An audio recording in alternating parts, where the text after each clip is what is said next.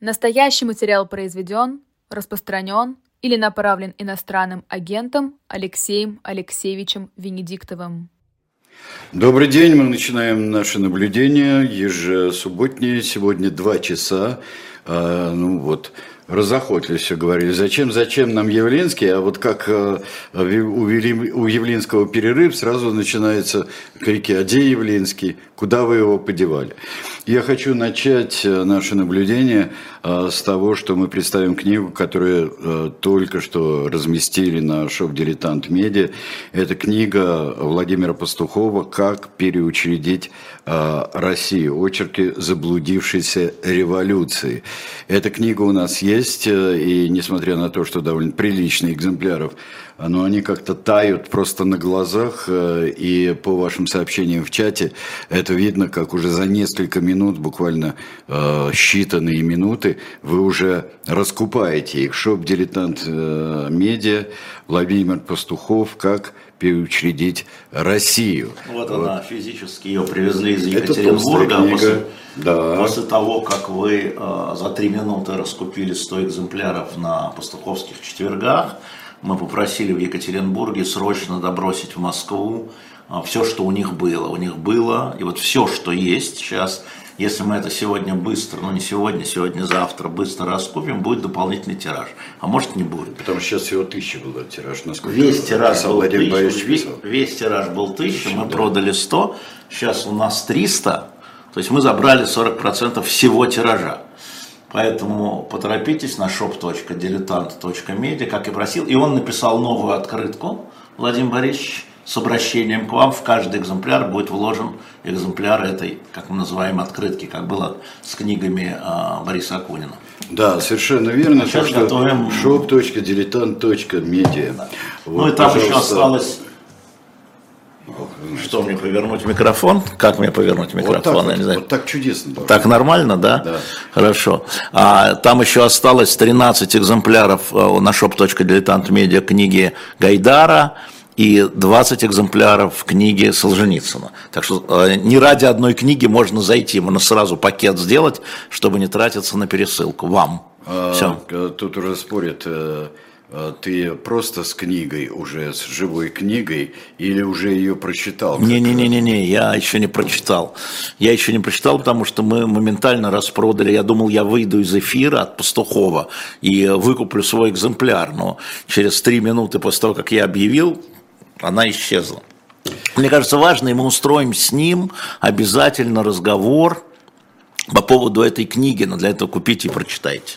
Ну что ж, э, начинаем наблюдать. Э, тут замечательный был вопрос, а будем мы наблюдать? Э, кто-нибудь будет наблюдать?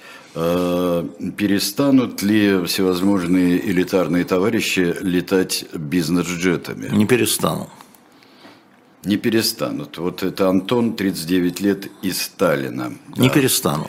Скажи мне, Но в Сталин не летают из России, поэтому вам беспокоиться нечего. Да, так что да. там не смотреть все время в небо не стоит. Да, да. именно. А, не упадет ли что. А, После, после того, как 23 вечером все это случилось, а, сначала был миллион всяких версий, и ждали государственного рассказа про это дело. Государственный рассказ состоялся, по-моему, антирассказ состоялся, чему не надо верить, да? А вот нет, а в чем дело? Значит, э, просто надо смотреть чуть сбоку на это, да, а, а не стоять там за спиной Путина и заглядывать ему в бумажку, которую он себе написал. А, значит, э, там есть два слоя, как мне кажется. А, моя точка зрения такова. Есть слой его личных отношений – а, которые а, длились довольно долго, как он сам говорит, с начала 90-х. Впрочем, кто в Питере не знал, что это было с начала 90-х, тоже мне откровение. Вот. И были а, и политические последствия. Он должен был в своем послании учитывать и то, и другое. Я напомню, что утром, мятежным утром Он говорил, что они предали, что они предатели, что они ударили в а, спину армии. Это все уже в истории. Эта речь не стерта, никуда не делась. Предатель. Несмотря на то, что сейчас говорят э, близкие государства, Я что говорю о Путине. Близкие от государства решают свои проблемы. Путин решает свои проблемы.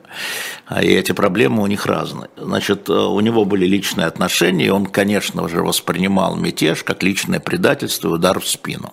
Ему это тоже нужно было показать. Но с другой стороны, за Пригожиным и такими, как Пригожин, а, была очень мощная политическая поддержка путинского, а, не хочу говорить слово электората, путинского общественного мнения – часть э, путинского общественного мнения, значительная часть, поддерживала тезисы, которые озвучивали Пригожин и Гиркин.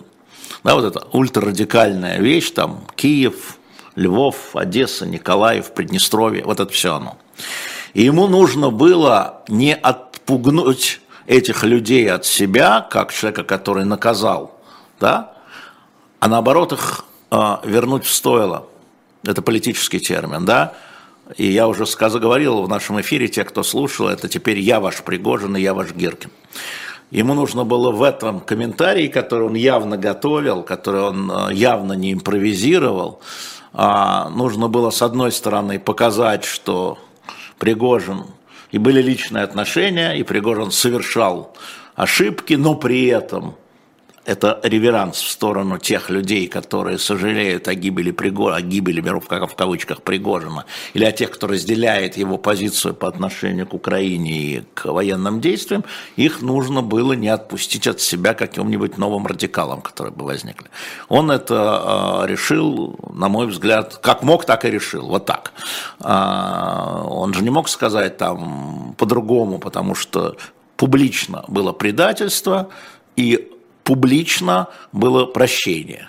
И это очень сложный был момент, э, с которым он ну, как-то справился, как он считает, он справился таким образом. А дальше разные люди, э, действительно близкие к государю, они там, уловив э, ноту, уловив, увидев, что их камертон зазвучал, и пропагандисты, и государственные деятели после Путина начали либо, значит, некоторые просто его повторяли, типа Рогозина, который претендует на это место, чтобы еще раз повторю. Все еще претендует? Конечно, конечно.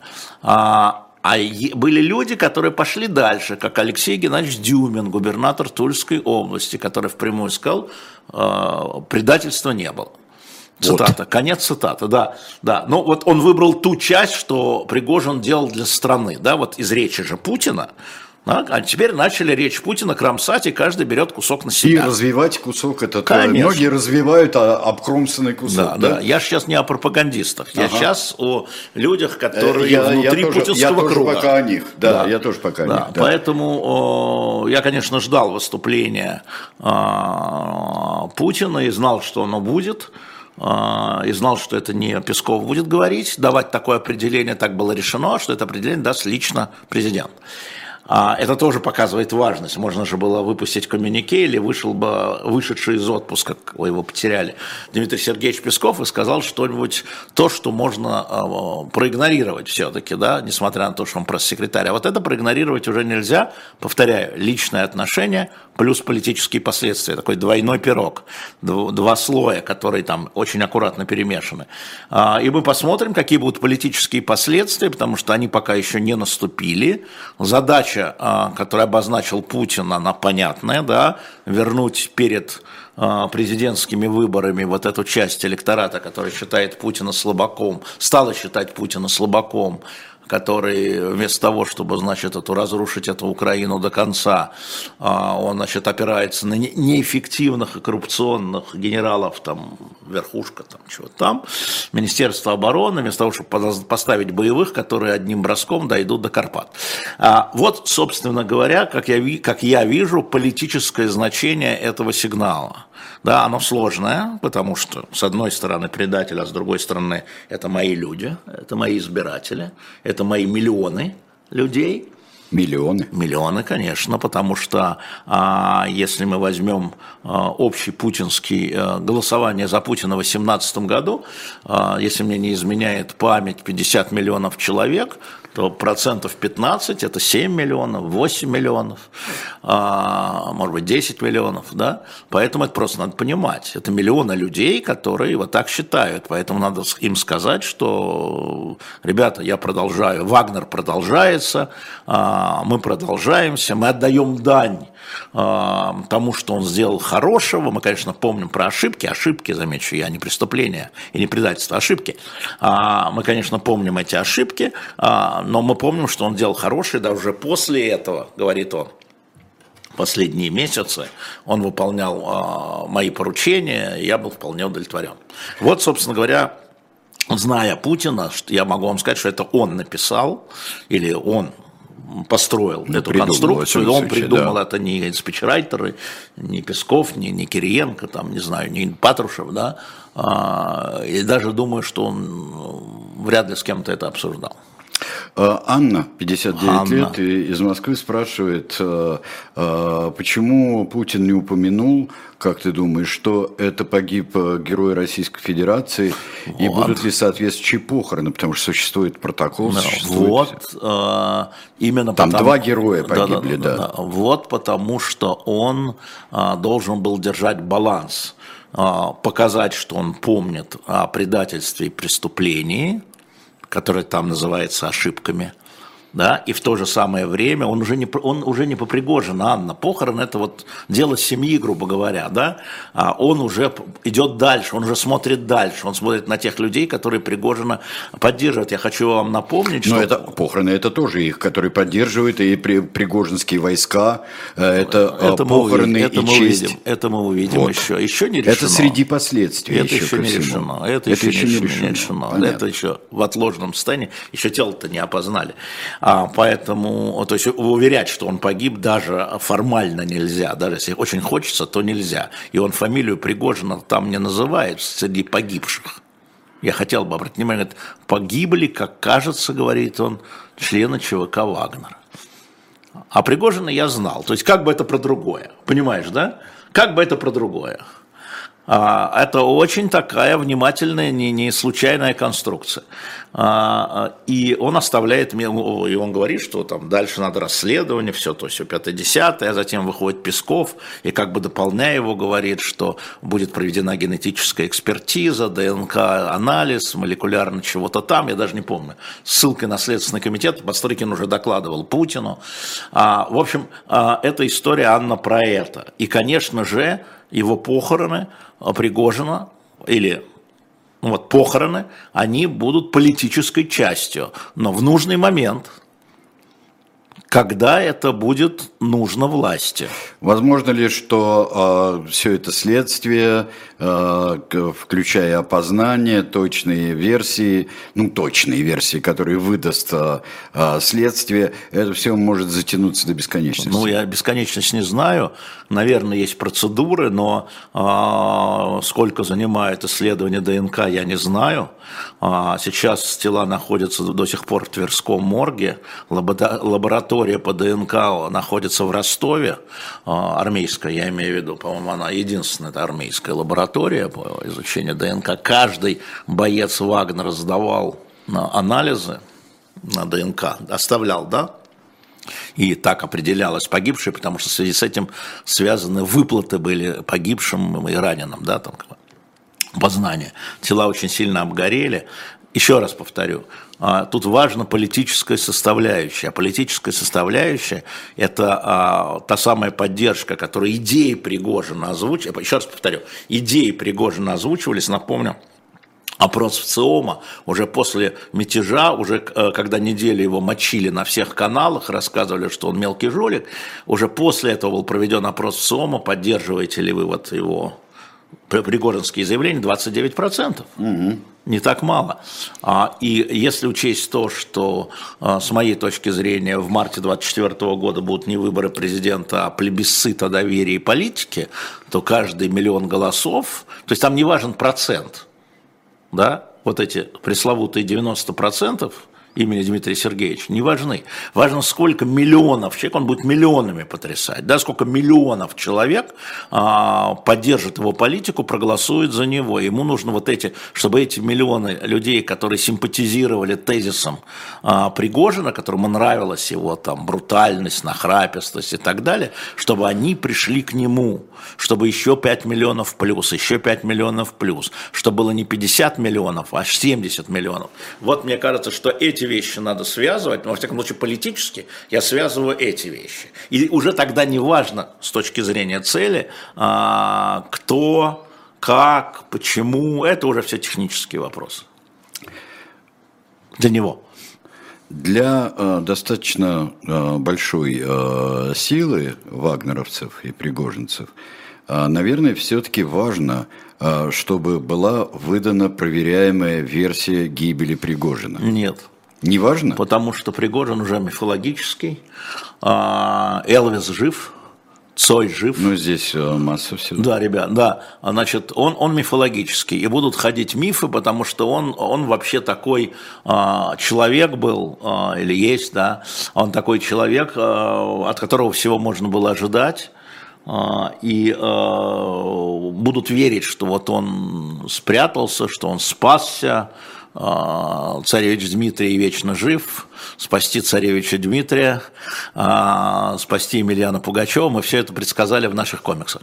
А, вот, поэтому это будет гулять, но надо вспомнить, что воинское образование Вагнера, вот воинское, да, это порядка суммарно 25 тысяч человек на пике, это не те миллионы – это разные задачи, как с ними работать.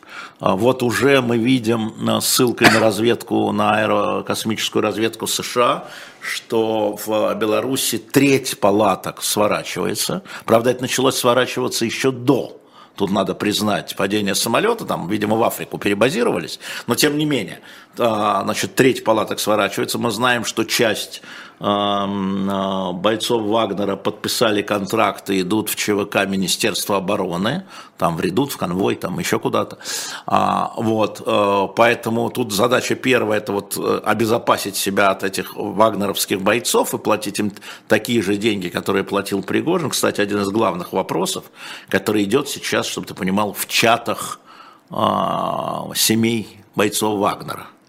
В чатах а, матери погибших, вдовы пишут, кто нам теперь, как. И один из главных вопросов теперь, поскольку погиб и человек, который отвечал за финансы, Валерий Чкалов, да, а, Чекалов, а, значит, как будут вот эти, это вот серьезный разговор, а как будут платить этим, потому что общая ситуация была, что Пригожин платил из своего кармана.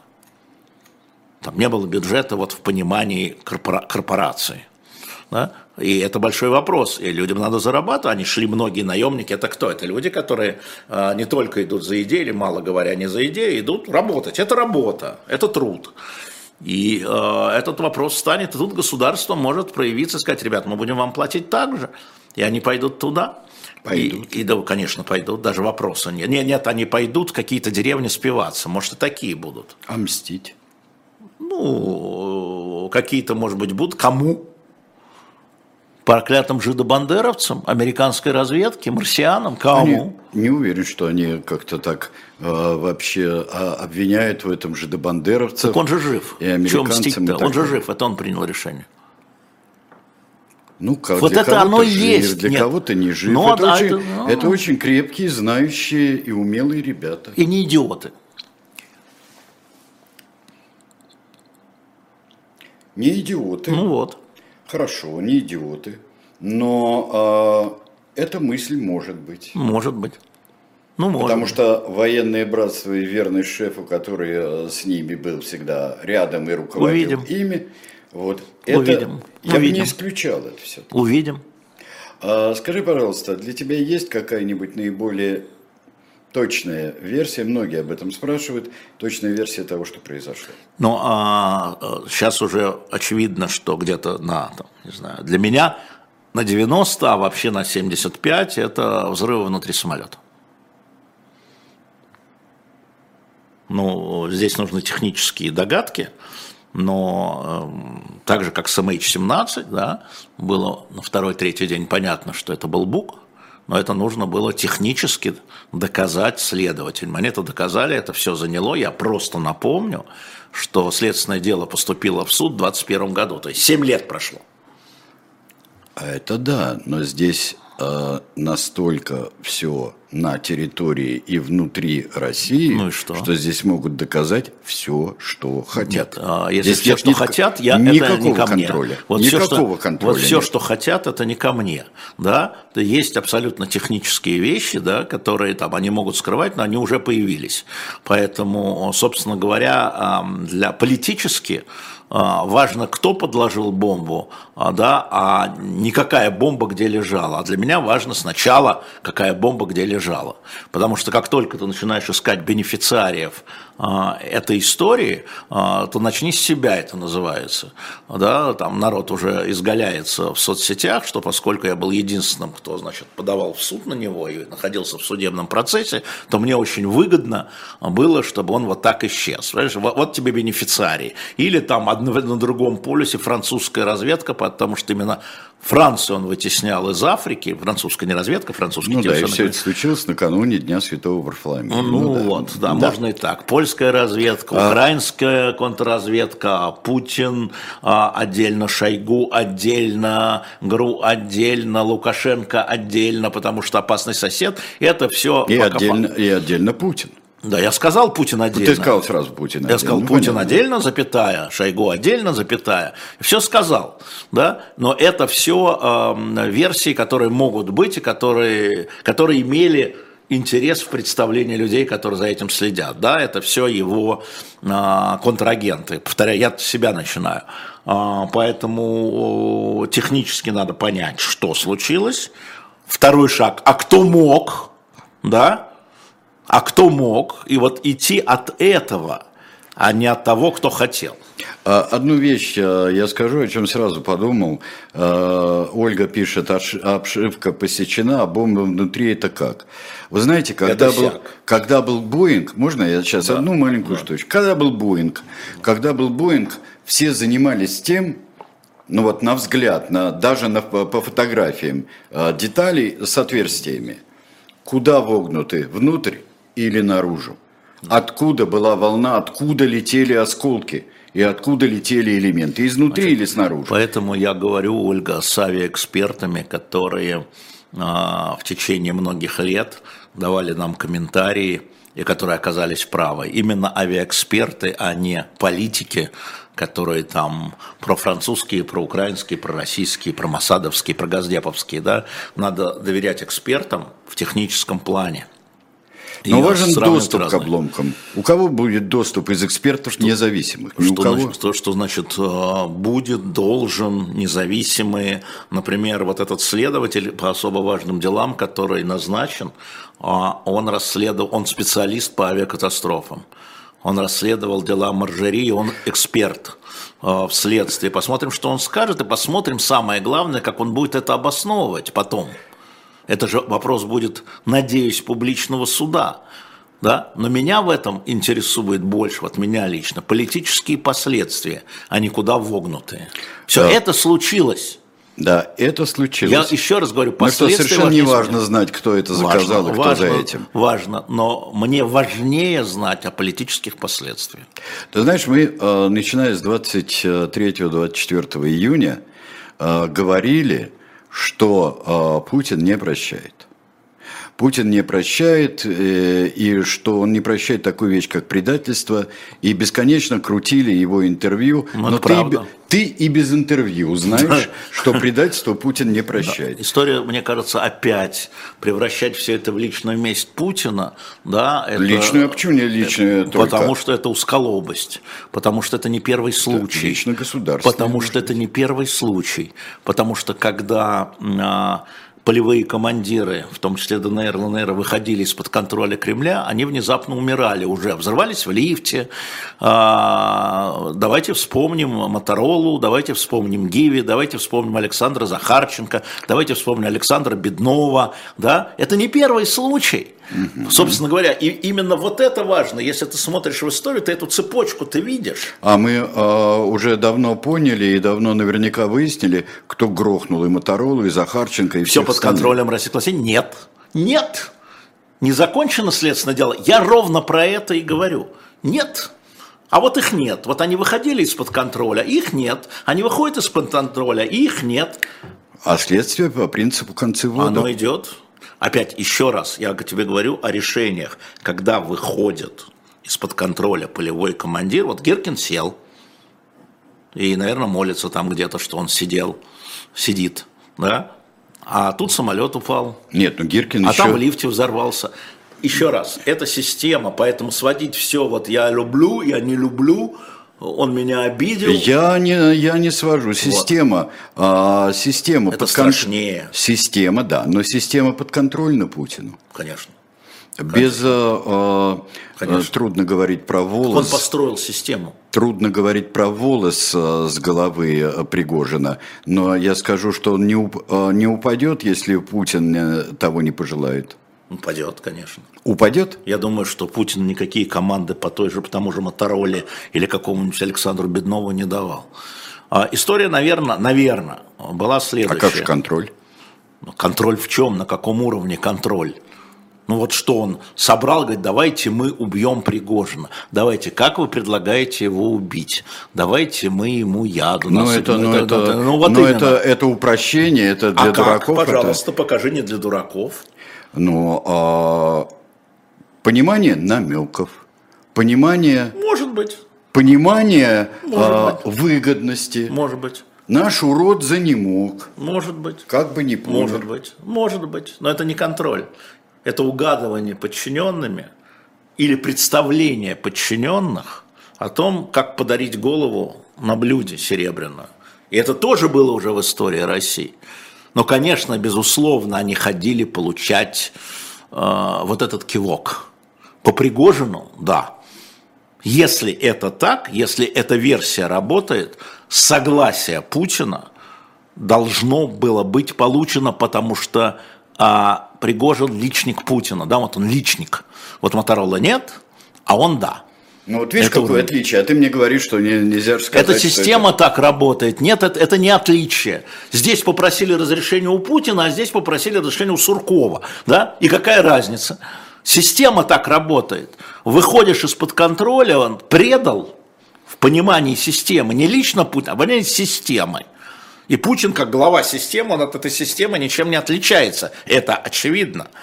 Если принимать за версию, что это сделал, я тут сказал бы даже, что я смотрю в сторону тех людей, которые Пригожин не предал, а оскорбил.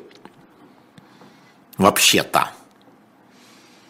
И оскорблял в течение восьми месяцев публично. Сначала полупублично, потом публично. Они ходили, жаловались Путину. А вы говорите, да, несет какую-то хрень. Я знаю эти истории. Да, бросьте, ребят, не обращайте внимания, он полезное дело под Бахмутом делает. А они ходили и жаловались, что да, он наши погоны оскверняет. Да и неважно. Вот, а когда вышел момент, они пришли и сказали, ну надоел, ну совсем, смотрите, он, ему сказали в Россию нос не совать, а он туда-сюда летает, встречается с этим, с этим, с этим. Да, зря. Ну что вы, ну, вы ко мне пришли? Идите отсюда. Вот так. Иди. Как, Ага. он, как был арест Ходорковского, помнишь? Напомни. А я напомню, генеральный прокурор господин Устинов пришел, и там было большое совещание, откуда я знаю, много людей было-то, и начал, значит, э, докладывать Путину о том, что Ходорковский там что-то Сибирь собирается продать или бежать и продавать там ядерный потенциал Кондолизе Райс, ну что-то такое стал докладывать по сообщению, вот мы хотим. И Путин сказал при всех, что вы меня спрашиваете? Вы генеральный прокурор. Делайте свое дело. Все? Дословно. И он понимает, как какое мое дело. И он понимает, какое его дело. Ага, мое И арест- дело. и Я арест, генеральный охват. прокурор, Да. мое дело. А, ну Вот да. оно как было, ну, да. Ну да. Чего вы меня спрашиваете? Что, работать не умеете, что ли?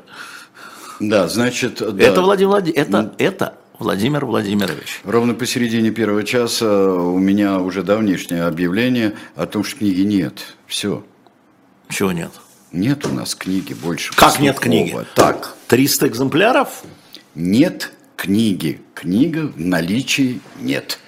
Пис написал мне миллион человек. Э, Дорогие друзья, э, как говорит Кабаладзе, э, мы поговорим с издателем, потому что я понимаю, что, наверное, кому-то не сильно хватило. Да, э, так что, Сергей Александрович, теперь ты пролетел. Ты пролетел. Я попытался предзаказать сразу. А, предзаказа, по-моему, не было. Ну хорошо, ничего себе. Ну хорошо, Ну, Елизавета друзья, и все отвечу. другие пишут, закажите еще, еще, еще, еще. Значит, давайте мы тоже так проголосуем, как мы голосовали в прошлый раз, Сереж, извини. Если вы будете, если вот мы э, при заказ, потому что мы вперед деньги будем вносить, вот, извините нас, да, если дополнительно. Если вы хотели бы получить эту книгу, еще купить у нас эту книгу, то проголосуйте «да». А если она у вас же есть или не хотели, ничего, проголосуйте нет, но нам важно да. Мы как Путин, нам важно сколько миллионов, а сколько против нам не важно. То есть те, кто да, чтобы нам приблизительно понимать возможность заказа. Значит, вот если да, вы в принципе готовы будете за эту цену купить еще книги, если мы закажем еще, ничего себе. Ничего себе, да. Да, вот висит уже, да, висит опрос. Да, пусть идет, да. Э, Нам хотели важно, сколько да. книгу, Нам, да. на- нам- нам будет важно, сколько голосов да, приблизительно. Э, Так. э, э, э, Ну все, э, пусть э, они пока голосуют. А, да. Э, Набираются, не голосуют, а набираются. Плебисцит. Все как мы любим. А кто сказал, что убили без разрешения? Разрешение это не значит э, бумага, написанная президентом. Я вам, спешите фамилию, даю разрешение. Это не ордер. Вот у американцев есть ордер, так называемый, да, подписанный президентом. Это реально. Право на уничтожение Бен Ладена, вот почитайте мемуары, каким образом а, обсуждался вопрос, значит, убивать или захватить, да, и, в- или проводить вообще операцию. Например, нынешний президент выступал против операции по убийству Бен Ладена. Байден, как вице-президент, он выступал против а Обама подписал ордер, так называемый, да, дающий право на уничтожение врага Америки. Это документ, и это исторически стало известно. Но еще раз, да, вот мы копаемся, это, конечно, очень интересно для сериала Netflix, и, может быть, это и снимут. Да, а, как Пригожин избежал всего этого. А, и появятся самозванцы или ко- кому лже Дмитрий, а кому царь Дмитрий Иоаннович, понимаешь? Вот что будет, да. Поэтому а, на самом деле а, для меня важнее политические последствия, стабилизация, дестабилизация, э, и мне кажется, что вам тоже это. Ну, а для там развлечения, конечно, интересны детали. История знает очень много Очень много. Очень много, Гитик, да, А, очень много историй устранений и убийств, которые а, не были вот впрямую инициированы, но были сделаны для кого-то из правителей. Равальяк, убийство Генриха IV.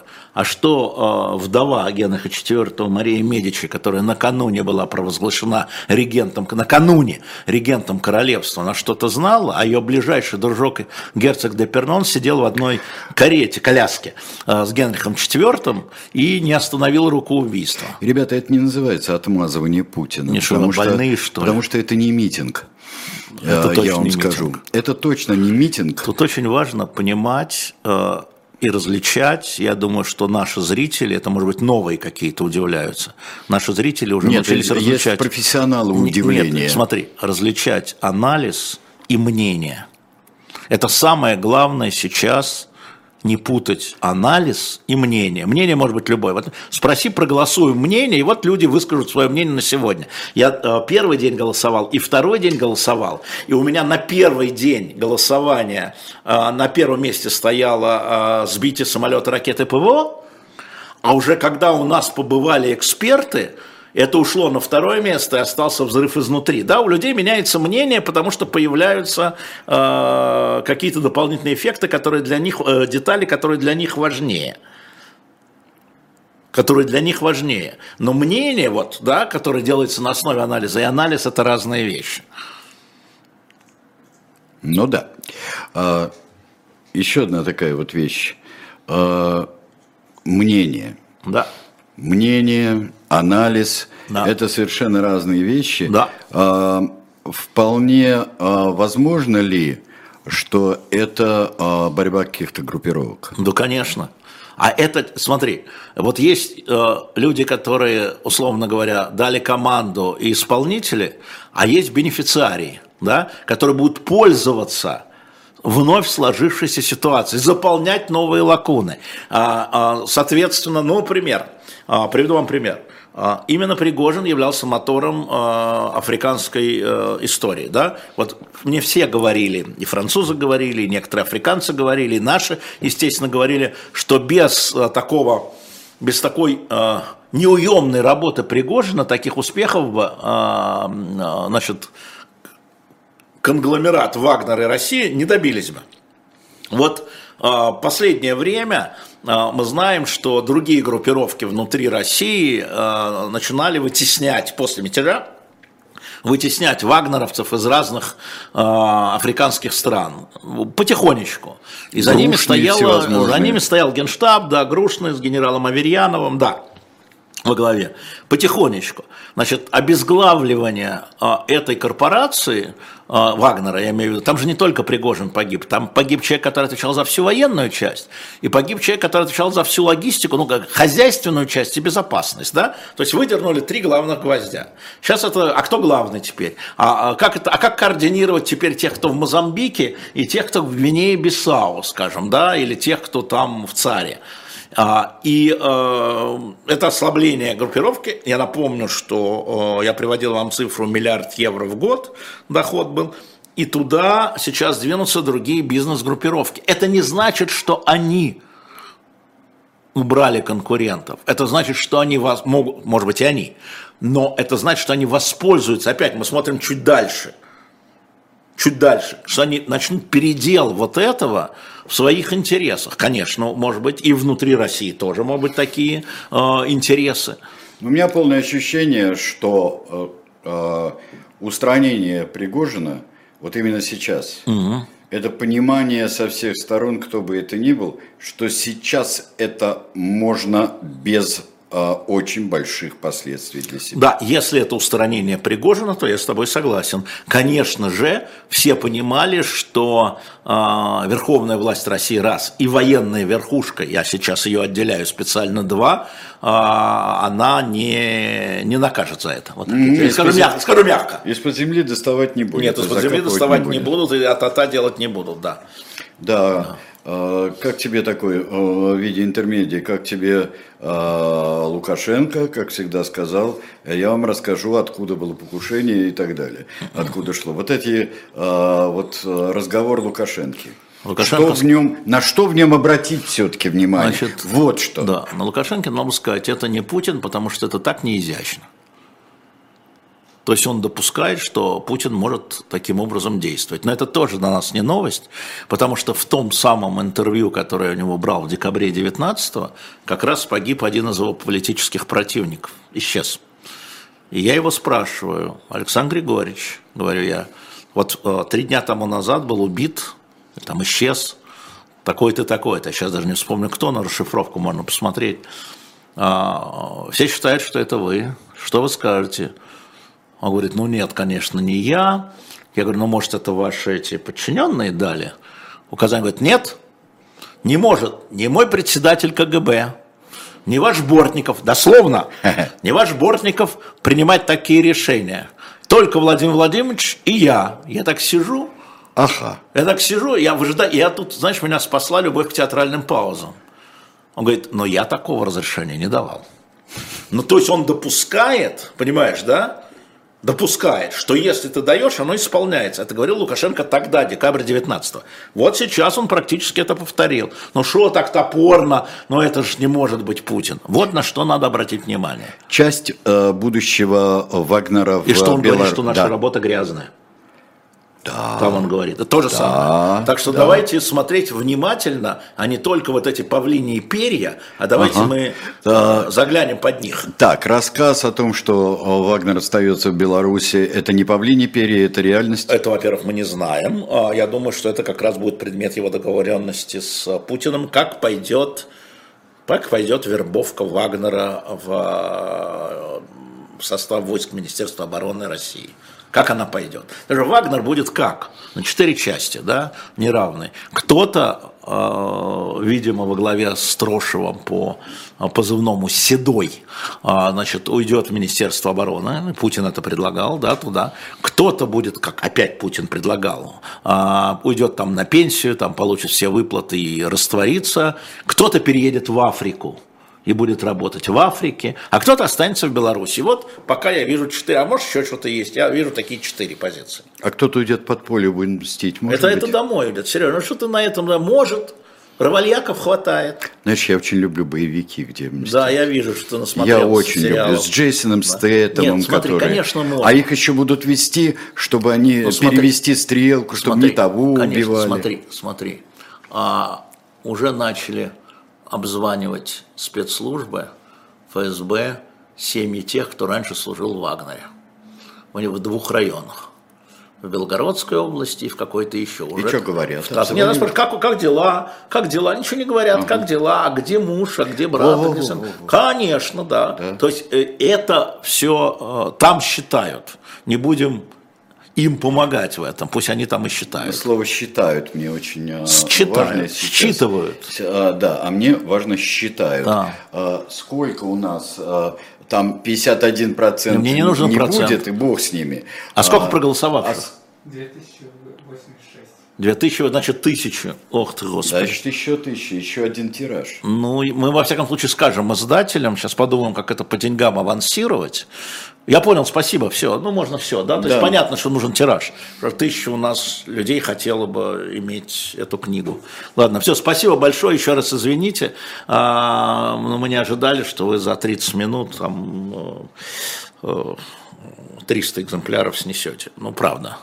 Вот Алекс спрашивает. а, Есть ли противостояние силовых структур в России, типа ФСБ против МВД или Росгвардия? Всегда. Кто сейчас усилится или ослабнет? А, Есть ли у вас прогноз на этот счет? э, не влияет на наличие Вагнера. Вагнер находился вне государственной системы, и обычно их э, вот эти противостояния, они и продолжатся, они же системные, да, и мы пока, я пока во всяком случае, не вижу каких-то бенефициариев вот этой истории а, именно как последствие усиления какой-то структуры больше, чем другой. А, Я думаю, что мятеж сыграл гораздо более важную роль. И, насколько я знаю, как раз обсуждался вопрос, а кто должен был преградить им? А, Потому что ну, армия на фронте, да? Значит, Росгвардия раскинута по городам, у ФСБ нет таких, э, они легким вооружением, ФСБ, ну, СВР вообще смешно, да, МВД тоже, милиционеры против танков, это как вообще, да? А, И вот этот вопрос обсуждался, и как раз тогда, помните, глава Росгвардии Золотов говорил, что нам надо придавать тяжелую, тяжелое вооружение. Я не знаю, на каком э, уровне сейчас все вот это, какие решения На каком реально этапе? Потому что вроде бы решали, что им надо придать. А, Слово Вроде решали. бы начали. Это незаконченный процесс, а, поэтому, ну, поэтому вот так. Поэтому, честно говоря, а, вот эта а, реэквилибровка, она скорее после мятежа, а не после того, как а, самолет упал. А, Владислав, 30 лет из Москвы. В чем смысл беспилотников на Москва-Сити? Это же только консолидирует народ вокруг власти и убеждает людей выступать за продолжение войны. А, Ну вот сейчас уже будет мнение, а не анализ. Ладно, Владислав? Давай То есть мнение, мнение, да. которое, которое основано только на внутреннем ощущении, а не на знании фактов. А, Я думаю, что это для поднятия эм, и поддержания воинственного духа украинских войск а, и украинского населения. А, Вот мы можем до Кремля долететь, да, но нас вот держат за руки наши западные партнеры. Вот мы можем долететь туда, вот мы можем долететь сюда. Символ новой Москвы – это Москва-Сити. Ну, башни-близнецы не хотите услышать? Я хочу сказать, что каждый беспилотник несет от 6 до 8 килограммов гексогена, так, на секунду, чтобы было понятно, то есть взрывчатка. А, и э, я думаю, что украинские стратеги прекрасно понимают, что этот ущерб, который наносится, да, вот в таком виде, в каком он есть, это не они, не умехи, да, это цель другая. Цель консолидировать и показать, что мы до Кремля достаем. Там, ну, да, хорошо, до Москвы можем достать. Да, ну, можем ну, до... как показывают. Вот, же. достаем. Достаем, да. И когда достаем будет нужно. по мелкому, да, а можем по крупному. Да, и это э, в известной степени компенсация э, за длительное ожидание по итогам контрнаступления, которое идет там с 4 июня. А Да. как вы, э, как ты, э, я понимаю, Это сейчас- ощущение, это же Да. у них это вот настроение. Все, ждут всегда быстрый поверх. Сейчас будет прорыв, и мы дойдем там до Севастополя или там до Мелитополя. А потому что, почему считают? А потому что в учебнике все очень быстро написано Да, про Вторую согласен, мировую войну. Согласен, согласен. Мы учились по одним Потом учебникам с взяли то-то, Да. да, как в песне Утесова, да, Вот. взяли город, да. и Да, так вот далее. э, и возвращаясь к этому, вот это есть некая компенсация своему общественному мнению и своему боевому духу бойцов украинской армии. Думаю, что в первую очередь это задача, но судя по тому, как это происходит. А, и, и 27 лет из Батуми, И? да, А, а в Вепре был И, да. Мне показалось и я, поэтому я как-то, А, да. Как вы считаете, ликвидация Пригожина столь явным и варварским способом повысит толерантность общества ко всем возможным событиям, связанным с действием Путина и войной в целом? Нет. Эпизод. Почему? Потому что эпизод. Потому что а, война это вообще варварство. Это эпизод войны. Это часть внутренней войны, да? Ну, вот такое варварство. А можно там и другое варварство какое-нибудь сделать военных действий. Мы же не жили вот в этой, внутри э, этих войн. Там, да, в Сирии где-то там воюют, там, в Афганистане, там, и даже в Чечне. Но мы видели, с другой стороны, варварство, если говорить о России, да, откуда и был, из- откуда и был, Из Батуми. из Батуми. А мы что, во время грузинской войны не видели этого ничего? А, все мы это видели, и теперь, вот, ну, для меня, на самом деле, с точки зрения варварства, это вот, ну да, ну, э, все же знают, да, по- сопутствующие потери, сказано же было, что там, э, два пилота, одна стюардесса. А Остальные все э, боевые люди, комбатанты в этом смысле, да. А это, вот представь себе, чтобы это сбили там э, или там заставили упасть самолет в каком-то виде там украинские диверсанты. Ну что, сопутствующие потери. А не надо было возить негодяев. И мы я читаю это все. Не надо их кормить, не надо их возить, не надо их одевать, не надо их водить в детский садик и так далее. Это все называется сопутствующие потери, и, простите, мы к ним уже привыкли. Ну, если мы вспоминаем историю, в общем-то, та- таинственных гибелей и многих э, таких Нет, вещей. сопутствующие потери, таинственной Да. гибели нет. Здесь о варварстве, понимаешь? О варварстве это Сопутствующие потери – это тоже варварство. есть привычка. Есть- Э, Есть возникает, ну что, а вот туда прилетела ракета, и там погибли гражданские, но стреляли-то в другое место, а вот сюда прилетела, убила на улице, там, в Белгороде, там, или где, в Донецке еще, ну, сопутствующие потери, привыкли, и пошли дальше. А Вот Евгений, 35 лет из Самары, э, задает вопрос. Официально, то есть перезадает фактически для уточнения. Официально Следственный комитет еще не опознал личности погибших, а Путин уже выразил соболезнования в связи с гибелью Пригожина. Он выразил соболезнования не с гибелью Пригожина. Если вы посмотрите Евгений речь, вы извините меня за занудство, но я все-таки по образованию историка смотрю документы. А речь – это документ. Он выразил соболезнования семьям погибших. Там погибли люди. Там погибло 10 неопознанных людей. Ну, там, понятно, там есть пилоты, стюардесса, да, которые, ну, все равно, остальные там, двойники, тройники, то есть двойниками просто достало уже. Что двойники, предположим. Он выразил соболезнования семьям погибших. Обратите на это внимание. И это точка. Если смотреть на это очень внимательно, я говорю, что эта речь была тщательно подготовлена и с его точки зрения очень удачно. А, ну, история у нас знает прямые указания а, не для расстрела, например, вот а, на меня Илья Иткин навел на это воспоминание, но, например, потом выясняется, что прямое было указание, например, Сталина убить Михоэлса. Да, Не арестовать его вместе с еврейским антифашистским комитетом, Да. а убить до этого, да. до всякого дела. Да, но про Кирова мы ничего не знаем в результате конечном. Ну, про Кирова, конечном. в конечном результате Было все... ли прямое указание?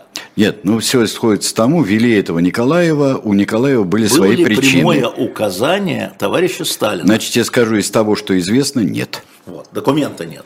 Вот. Но мы как бы понимаем, что благоприобретателем все-таки, да, бенефициарием да. был э, Иосиф Виссарионович. А это, это в истории такие вещи бывают. Да? И ну, у меня, например, нет сомнений, я очень долго про это говорил с Бастрыкиным, кстати, Ха. про убийство Кирова. Дело в том, что Бастрыкин был одним из первых, кто в перестроечное время, будучи а, профессором юридического чего-то там в Петербурге, написал книгу про убийство Кирова на основе того, что его пустили в архивы до того, как он стал председателем Следственного. И он выпустил очень хорошую книгу вместе с женщиной. Если напомните, я был бы вам признателен, вот если сейчас в чат напомнят, второе имя, да, а, и я у него эту книгу выпросил, он был еще профессором, потом он стал председателем следствия, мы все равно продолжали говорить. И он говорит, вот хотя мы документов вот, ну вот нету, но говорит, у меня внутреннее ощущение, но его же не приклеишь, говорил он, что э, это было прямое ука- указание, не кивнул просто, а прямое указание Сталину. Все-таки. Но это внутреннее ощущение было тогда, еще раз, тогда, человека, который прочитал все возможные, в том числе закрытые документы. Вот это Александр Иванович Бастрыкин. Но и мое ощущение не приклеишь, и его ощущение не приклеишь. Слушайте, Мирислам Гавада, э, Кавадов э, напоминает очень важную вещь. Хорошо, а что важную мы деталь. забыли? Что мы А забыли? Забыли-то все забыли, почти все забыли про второй Пригожинский самолет. А никто не понимает, что это такое. А что тут, почему она важная деталь? И вот он, э, почему-то Бор спокойно приземлился в аэропорту Баку. Ну, ну, вот я уже читал, что это был не Пригожинский самолет. А чей? Мы не знаем. Что- Откуда я знаю? Просто самолет. Да. Ну не бывает просто самолет. Но он шел то по тому же маршруту. Ну да, Тоже частный бизнес-джет. Ну, частный бизнес-джет, но так У как меня это- нет данных, я не хочу тут придумывать. Ну, при- Но люди пишут, Но они, по это идее- не его, но люди пишут, это не его. Ну, по идее, когда произошла вот это самое а, убийство, Он катастрофа- и улетел в Москву. Да, я понимаю. А, это первое. А второе, сразу узнали всех пассажиров, которые были на первом самолете. А здесь-то есть тоже и а, список. Ну и почему он не пишет этот список? Он задает вопрос. Вопрос о чем? Вопрос о том, что а, что это все забыли, и никакой ясности нет.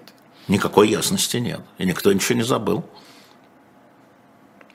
Э, Так, дальше. Ага, ага, ага. Так, поставил лайк. Дмитрий молодец. Вот лайки не забывайте ставить нам, да. да. Ну, э, Как-то хочется. Есть еще один аспект, который мы не затрагивали э, здесь. Аспект общий. На территории России произошел серьезный теракт. Наверное. Ну, еще Следственный комитет не высказался. Это я считаю, что если взрыв, да, то это Что, теракт. из бутылки с баварским квасом вылетела пробка, что ли, там? Да, Мы в- не внутри. знаем. А самолеты вещь такая разная. А,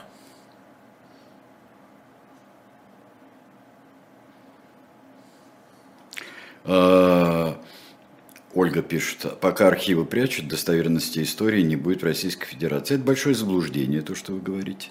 Потому что из всего, что открыто в архивах, а, картины истории, не соответствующие учебнику для 11 класса, а, вряд ли изменится из-за каких-нибудь новых... Нет такого вот открытия, которое бы перевернуло смо- вообще все. Ну вот смотри, вот все нет, а кое-что да. Вот история с Курской битвой.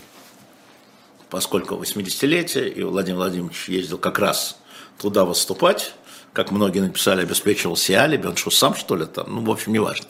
А я совсем недавно узнал, и мы это опубликовали в нашем журнале «Дилетант», а, о том, что главная история в Курской битве – это то, что Кембриджская пятерка передала полностью планы и время, что позволило нанести удар по скоплению танков и артиллерии за несколько часов до начала и тем самым в три раза ослабило а, контрнаступление а, неожиданно для немцев.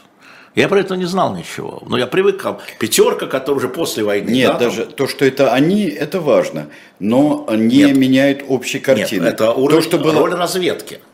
роль разведки, то, что а, сведения были И так же, как Энигма. и а, упреждение было в Курской битве, Да. об этом даже повествует кинофильм «Освобождение». А вот конкретно кто, что, это Я важно. говорю, что открытие архивов постепенно, да, конечно, оно не поменяло наоборот все, да, и что там, что там могло вообще поменять. А, вот, но история – это наука, и а, мы ничего не узнаем. Вы знаете, такая, у меня так смешная была дискуссия сейчас в Фейсбуке, такая маленькая. Вы знаете, что Данте поместил а, в центр там три предателя, которых Люцифер жрет, да? Иуда, это понятно, а, Брут, это понятно. Я написал, а Кассий это за что? Кассий никогда не был приверженцем Юлия Цезаря. Он перешел на его сторону после поражения в битве под Филиппом, как многие другие. За что несчастного третьего Кассия, а других предателей не было. Да? И когда начинаешь думать, что ж такое там было в этой средневековой Италии, что Кассий стал воплощением зла. Он не предавал, он не был свой и, значит, не мог предать. Вот Юний Брут, это, да, и ты мой сын, да, он был практически усыновленный Цезарем. А этот-то за что? Иуда, Брут и какой-то там себе Ты Кассий. прям как Путин рассуждаешь. Так, конечно же. Да, конечно а же. при чем тут Кассий, да? А при чем тут Кассий? Да. Э, Денис, я знаю, что основу расшифровки Энигмы задали поиски математики. Да. Это одна из потрясающих историй. Она тоже у нас есть, в наших Да, да, дилетантах. да. И Поэтому так- заходите и покупайте дилетант на shop.diletant.media. И так же, как э, ложные э, замусоривания сообщений э, во время битвы за Варшаву в 2020 году, замусориванию сообщений очень помешало Михаилу Николаевичу Ткачевскому перед этим. Тоже это польские ребята сделали. А, так, а, а, а, а. Не имеет отношения к войне, эксплуатант безвестного джета, э, компания Джетика не имеет отношения, второй самолет. Фигурировал в новостях, да, фигурировал в новостях, что не имеет отношения, да, было такое. А имеет или не имеет на самом деле, это еще предстоит узнать. Ну пусть Следственный комитет поработает. Да? Зарплату получает. Э, А Путин теперь будет бояться летать? Нет? А скажи мне, пожалуйста, что за история с э, поглядыванием на часы Не на знаю. левой руке? Не знаю. А что такое? Ну, когда-нибудь поглядывал на левую руку при Не тебе? знаю, я не слежу за ним так, как пристально. Нет, как ну ты не- же иногда там э, сидел на не всяких помню. встречах. Я не помню. Я не за этим смотрю. Я вообще смотрю за тем, что он говорит. Но ты а, знаешь, не- а не где он подмаргивает. Понимаешь? нет, ну дело в том, что вот ты часов не носишь вообще, Да. а я их ношу с 11 Да. лет. Вот, всегда. И я не могу посмотреть на правую руку, потому что я всегда на левой. А если у тебя на нее комар сел? Что тебя куснуло? Ты Я посмотрел? посмотрю, я посмотрю вот так. Это что такое? Вот это когда- не часы. Вот когда ты будешь сидеть на том месте, Когда ты будешь сидеть. А, вот да, это на, очень на хорошо. том месте, тогда ты будешь смотреть в любую сторону. Я вообще считаю, что это просто отвлечение от всего. От поли... Что это меняет? Вот Что это меняет? Это развлекуха. А скажи, пожалуйста, вот когда я хотел тебе задать такой вот вопрос еще о, выступлении Путина о Пригожине. Вот когда он говорит о Пригожине, говорит, «А, это как все-таки я его знал, это все-таки скрытый некролог. Нет. Ну как ну нет? Он я ним- его. я его знал, я больше с ним не имею дела. Я с ним не встречаюсь. И, как сказал Песков, он после этой встречи с ним не встречался. Но это мы с тобой Я сейчас... его вычеркнул. Знаешь, чем занимаемся тоже? Мы с тобой тоже из надерганного Так из а, я выступления. тебе мы отвечаю сейчас... в твоем стиле. А, ну понятно. Ну, в хорошо. каком стиле я должен Ну понятно, отвечать? хорошо. Я отметил, я его знал. А, ну да, Ну да. ну да. А, посмотрим. А, будем Ну да, наблюдать на самом деле. de ma molle gauche est une grande signe, да. Дрожание, моей, да, э, Шимон, и дрожание моей левой пятки. Икры, Э, Ну, икры люди подумают про другое. Пятки это Дрожание великий знак, икры, да. да. да. Илья из Северодвинска идет прямо в философическую основу режима. А вот как вы относитесь к философу Ильину? Я его не одолел. А ты думаешь, Путин одолел? Меня спросили, как я отношусь. Нет, ну ты как-то относишься. Не-не, он по карточкам. То, Я думаю, что он не одолел. А, меня тут спрашивали, читал ли он «Государя Макьявелли». Ну, я думаю, на карточках. То, что ему выписывают. Хорошо. Он же говорил как-то, что у меня совсем нет времени читать. Это бумагами завалили. Говорит, я не читаю, я на какой-то из стейшн говорил, я не читаю уже три месяца ничего. Поэтому бумагами завалили. Дилетант читает? Дилетант читает? Да. А за что нам прилетел? А, да, кстати, а прилетело. Здесь спрашивают э, из-за вот некоторого недоразумения, формального недоразумения, которое произошло, здесь спрашивают, а повлияет ли как-то и на агентство Виталия Дымарского, друга нашего, на журнал «Дилетант». А, во-первых, а, Виталий Дымарский не является главным редактором журнала «Дилетант» с декабря 2020 года, тому уже два с половиной года. Поэтому это ошибка Википедии, кто может, поправьте. А, вот, э, это раз. Э, во-вторых, э, поскольку Виталий является автором «Дилетанта», так же, как Дмитрий Быков, иностранный агент, так и Виталий Демарский, иностранный агент, постоянные авторы, да, так «Дилетант» уже у нас выходит в прозрачной упаковке. А вторую не надо? А вторую не надо, да. Не надо вторую? Нет, вторую не надо. Вот, и, э, в общем, вот, и э, когда «Дилетант» оказался в этой прозрачной упаковке, значит, э, Алексей, младший мой, сказал, что, пап, наконец-то, увидев это, наконец-то, что порнографию стал выпускать. Но я Молодец, тоже уже да. ничего не выпускаю, потому что я тоже иностранный агент. Вот, это тоже не мне принадлежит. Вот. Но Виталик дилетанту, да, он, он много материалов редактирует, он выпускает, но он не главный редактор, это ошибка Википедии. Я повторяю, кто умеет, поправьте, пожалуйста. А Михаил, 39 лет из Севастополя. Как вы думаете, какие президентские перспективы у Арестовича? Ой, вы знаете, Михаил, серьезный вопрос, а серьезного ответа не будет, потому что э, надо так же внимательно, как я изучаю российское общественное мнение, также надо внимательно изучать украинское общественное мнение. У меня сейчас нет никаких возможностей, я только смотрю социологические опросы, э, которые проводят украинские социологические службы, и э, смотрю на индекс лидерства мнения, в общественном мнении.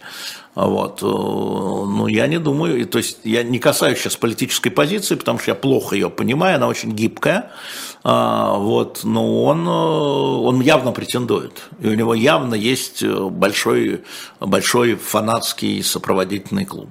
Я бы сказал, что он напоминает Зеленского где-нибудь там, тоже там в 17-18 году, за год до президентских выборов в Украине. Но военные действия, я напоминаю, какие выборы, вы о чем? Там военное положение. Спрашивает Илья Иткин, нет ли признаков деградации армии России в связи с СВО, как армии США э, из-за войны во Вьетнаме? Я про моральный ущерб и дисциплину. Да кто же его знает-то? Я думаю, что рано об этом говорить. Мы находимся только в самом начале СВО, в самом начале военных действий.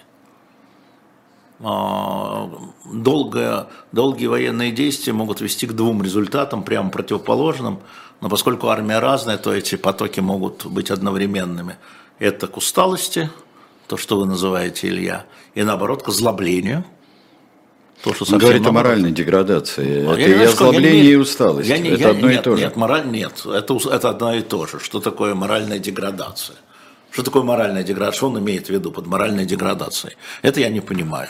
Там, а, например, когда мы знаем по Вьетнамской войне, это, это а, абсолютное, а, абсолютное наплевательство и бессмысленная жестокость. Это наркотики и выпивка. Это... это ну, тогда это надо изучать, тогда это вопрос не ко мне. Хорошо, нет, вообще-то все надо изучать, в смысле для того, Нет, чтобы... нет, вот этот вопрос я не изучал. И у меня нет никаких источников про это. Мы не видим а, никаких а, числовых показателей, чего бы то ни было. Даже дезертирство. А, вот. А, так, на ваш взгляд, будут, ли дальше Петр из Казани, вычищать э, Пригожина с маленькой буквы, как общественный э, запрос. Это очень интересно. Мы немножко возвращаемся к началу ну, да, передачи, когда ты да, говорил. Я понял, да. понял. Как общественный запрос, я думаю, что его будут э, национализировать что Владимир Владимирович будет его национализировать, приватизировать. Этот общественный запрос никуда не денется, потому что Пригожин был выразителем этого общественного запроса, а не его создателем. Да? Эти все вот миллионы людей, они остались с прежним мнением, может быть, они еще больше озлобились, и у них нет сейчас публичного лидера. Значит, я думаю, что таким публичным лидером э, хочет стать Путин. Э, но, может быть, я ошибаюсь, или поставить кого-нибудь э, управляемого, э, а Жириновский, э, вокруг этого э, движения, вернее, ну, потока мнений. Поэтому я думаю, что он не будет, что он будет просто приватизироваться. А, ваше мнение по поводу обращения э, командира РДК к вагнеровцам? Вообще нет ничего. Слушай, это такая мелочевка. Ну, прекратите, это, это просто хайп. Какое тут может быть мнение? Это мое мнение, что это люди хайпуют. Все.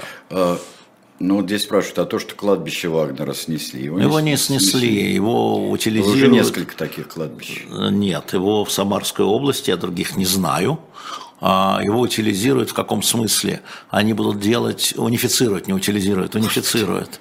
А, они снесли вот а, эти кресты, венки и так далее, будут делать вот эти черные стелы, как бы создавая такую сеть.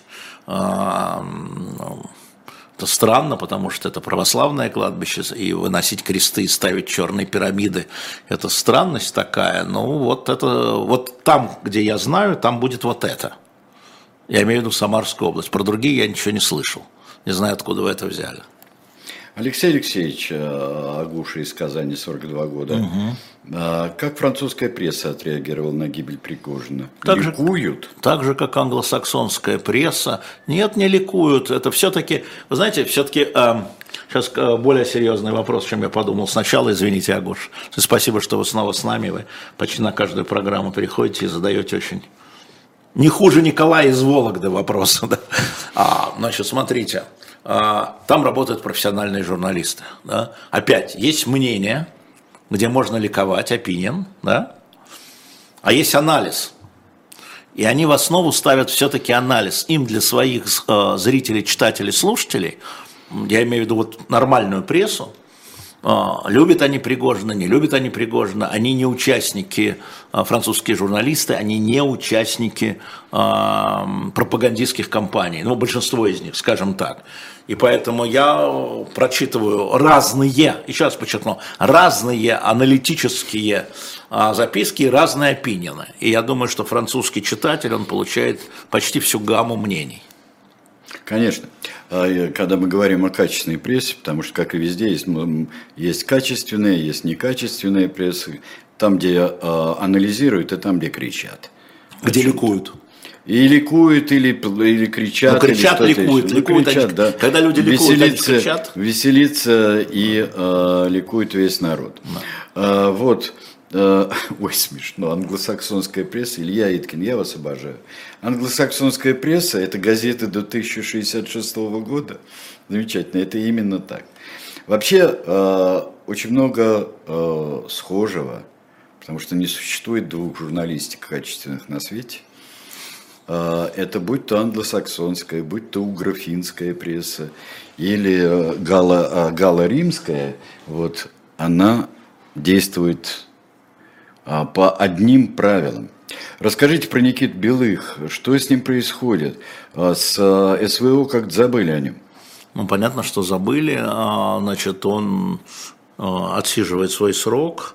И эм, последнее, что я знаю, готовится еще одно дело, формируется, пока оно не раскрыто, уголовное дело. Пока никаких особых новостей нет, все как было. Вопрос э, в уточнение. Э, а представитель завода-изготовителя самолета будет при расследовании? Ну, конечно. Я думаю, что... Я напомню, что самолеты э, изготавливались в Сан-Паулу, в Бразилии. И в таких случаях существуют определенные протоколы. Конечно. Есть, есть у меня вопрос все-таки, что а, такой безумный сейчас быстро через океан на бизнес-джете перелетим э, благополучно. А, и а, опять Трамп, бум такой вот Трампа, внимание. Или это Но... просто из того, что он снова вышел э, из тумана, и столько народу его читают, слушают, Ну, Я не, э, смотрят Нет, это из-за того, что э, выборы, собственно, через год. Э, из-за этого Бум, он является ведущим кандидатом республиканской партии. Э, внутри республиканской партии у него сейчас больше 50%. Вот после, после того, как он был, сходил в тюрьму в Джорджии. А, Это раз новость. Вторая новость заключается в том, что в, в следующем году, в марте, наверное, начнется первый процесс его по обвинению в заговоре с целью захвата власти. И там 18 этих самых а, обвинительных заключений. Для этого посмотрите нашу программу «Трифекты». И второе, третье, вот он действительно с января 2021 года, с момента, как его выкинули из Твиттера, я напомню, его выкинули из Твиттера, э, он впервые вчера опубликовал свой первый твит, его вернул Маск, дал ему возможность давно, но он не хотел, у него собственная сеть, настоящий Трамп. А вот он вернулся, у него 8 90 миллионов подписчиков было там, они остались, ну было 85, стало 89, там 900 чего-то. Его первый твит набрал, вот я посмотрел перед э, нашим э, эфиром, 224 миллиона просмотров. А, Кроме того, он дал очень откровенное, на мой взгляд, интервью такое а-ля Лукашенко. Или Лукашенко а-ля Трамп, как хотите. А, Значит, э, этому, этому Карлсону, да, а, Такеру Карсону, который был уволен с Фокса. И когда я вот э, вчера вечером его смотрел, пытался смотреть с автоматическим переводчиком, 250 миллионов просмотров. Господи. Да, это вот просто люди, которые заходят и за ним по разным причинам. Он, конечно, является одним из людей, которые реально претендуют на пост президента в 2024 году. Не только Путин, но и Трамп. Но если есть какая-то, я имею в виду, э, политически демократическая возможность, и что Трамп не станет президентом, Но это э, будут решать э, да, избиратели. избиратели, то э, в России, если не будет никаких там природных э, особенностей, нет никаких шансов, что Путина не выберут. Ну да. Вот. Здесь две большие разницы. Артем, на мой взгляд, задает очень правильный э, вопрос типа «назад в будущее». Алексей Алексеевич, работаю учителем истории. Как вам удавалось лавировать между официальной историей в преподавании и теми объективными знаниями исторических событий, которые у вас наверняка были? А, Ну, мои объективные знания исторических событий, они же появились не сразу. А, Я же э, учился в советской школе, потом а, в советском вузе, читал э, советские учебники, как вузовские, так и школьные. И, в общем, где-то там до первого курса был вполне в общей струе. До первого курса. Затем появились преподаватели, которые во многом сформулировали и сформатировали мое более скептическое видение. Собственно, они учили скепсису в отношении, как, как скептически относиться к документам. Вот, а, вот же документ, вот же же написано, вот да, вот написано, написано, написано. Так, когда принимался документ, как он принимал? Ах, три против двух. Очень интересно. А кто те двое? А, да, а кто те двое, что с ними потом случилось, а кто те трое.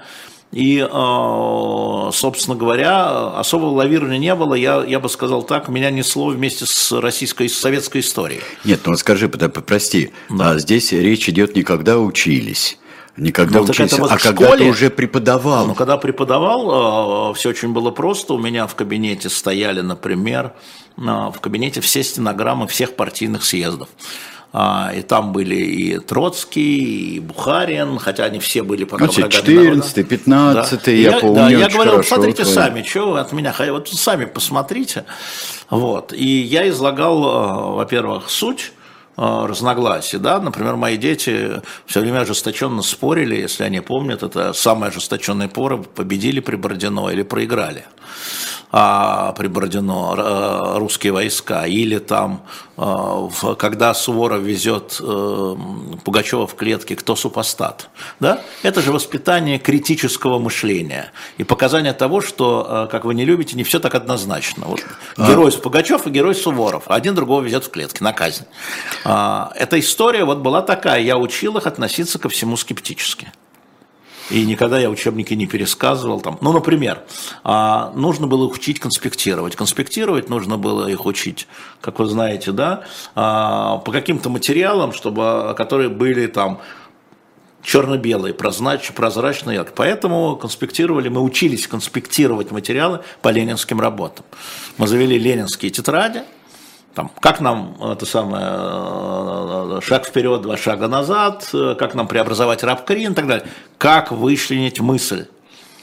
Как вычленить мысль, что он хотел этим сказать? То есть, считаешь, на чем угодно можно, э, можно ну, этому просто научиться. у него очень ясно, во-первых, у Ленина очень прозрачные и ясные цели всегда. И можно было сказать, посмотрите, какая цель и как он к ней идет. А статья – это дорога. Документ – это дорога, а это цель. Мы уже знали, к какой цели он идет, да? Поэтому вычленить из этой статьи левый абзац, правый, здесь свои замечания, вот это вот. Ну, то есть я их учил скорее навыкам, чем истории. Угу. Навыкам работать с материалами сам постепенно, тоже постепенно, не сразу, да, когда стали открываться архивы, когда, там, ну, например, когда я а, учился на старших курсах, я писал диплом по а, Союзу левых сил во Франции. А, и поэтому а, мне было выдано разрешение ходить а, в специальное хранение исторической библиотеки. Исторички или иностранные? Исторички, исторички, да? Исторички. Угу. И в этом зале были французские газеты. И там я полностью на французском языке прочитал доклад 20-летия на 20-м съезде культа личности. Закрытый доклад. Ну, доклад, ну, конечно, самый, не да. опубликованный, так ага. назывался. И поэтому, когда я детям рассказывал про Сталина, я говорил, а вот на 20-м съезде был доклад, а у меня были выписки сделаны, и в этом докладе говорилось то-то, то-то, и это опубликовано не у нас, но опубликовано. Да? То есть, на самом деле, вот так. Но я сам учился вместе с ними, особенно с первым выпуском, до того, как архивы стали в России открываться. А, вот так вот. Так. Это на заметку очень многим, в особенности э, тем преподавателям истории, которые сейчас обладают, как мне кажется, и в этой ситуации нашей, но так как э, на дворе все-таки 23 год, 2000, обладают э, гораздо большими возможностями, как направить, развивать критическое отношение, поиск документов, опровергаемость и подтверждаемость. Вот могут такими оперировать вещами учителя. И, наверное, учителя, честные профессиональные учителя истории на любом учебнике это могут делать. Учебник никогда не был главной книгой. Учебник в пятом классе был главной книгой, безусловно. А учебник в десятом классе уже не был главной книгой. Ну, там в пятом классе э, все-таки была дополнительная книга Кун, там масса конечно, всяких историй. Конечно. Ведь есть же масса всего замечательного, на что можно направить Мультфильмы, учеников. мифы Древней Греции, диафильмы. Конечно, Помню, подвиги Геракла и так далее. Вот это все, это да. можно, все вот я напомню, у нас сделать. есть новые зрители, да, просто э, роль культуры. У нас на первом курсе была такая дама по древнему миру, госпожа Ильинская – вот, э, она э, была известна тем, что на первом, а это первый курс, она никогда с первого раза не ставила зачет. У нас древний мир был зачет. И в, это, э, в эту историю вышли, многие знают, я рассказывал, по-моему, вышел фильм «300 спартанцев». Старый-старый, вот тот старый фильм, 69-го, по-моему. А это, соответственно, где у нас? Я окончил школу в 73-м, значит, 74-й год. И она сказала, тем, кто пойдет посмотрит и найдет пять исторических ошибок, первокурсники, да еще вечернее отделение мы, а, тем поставлю зачет. Это небывалая история. Значит, дальше э, я был самым младшим на курсе, потому что мне не хватило полбалла на дневной, я попал на вечерний. Был почтальоном. А, значит, я э, на логистике я был тогда уже хороший. Я говорю, ребят, давайте мы это самое все вместе пойдем, вот кто найдет, потом обменяемся, там, группа. Кончилось тем, что пошел весь курс. Мы сняли а, зал кинотеатра «Горизонт» на Фрунзенской по 10 копеек. А я сейчас помню, я деньги собирал. По 10 копеек билет. Мы попросили механика не выключать свет. И, значит, зал гудел. О, о, о, у них таких флейт не было, как не было, когда было. Значит, в общем, мы все...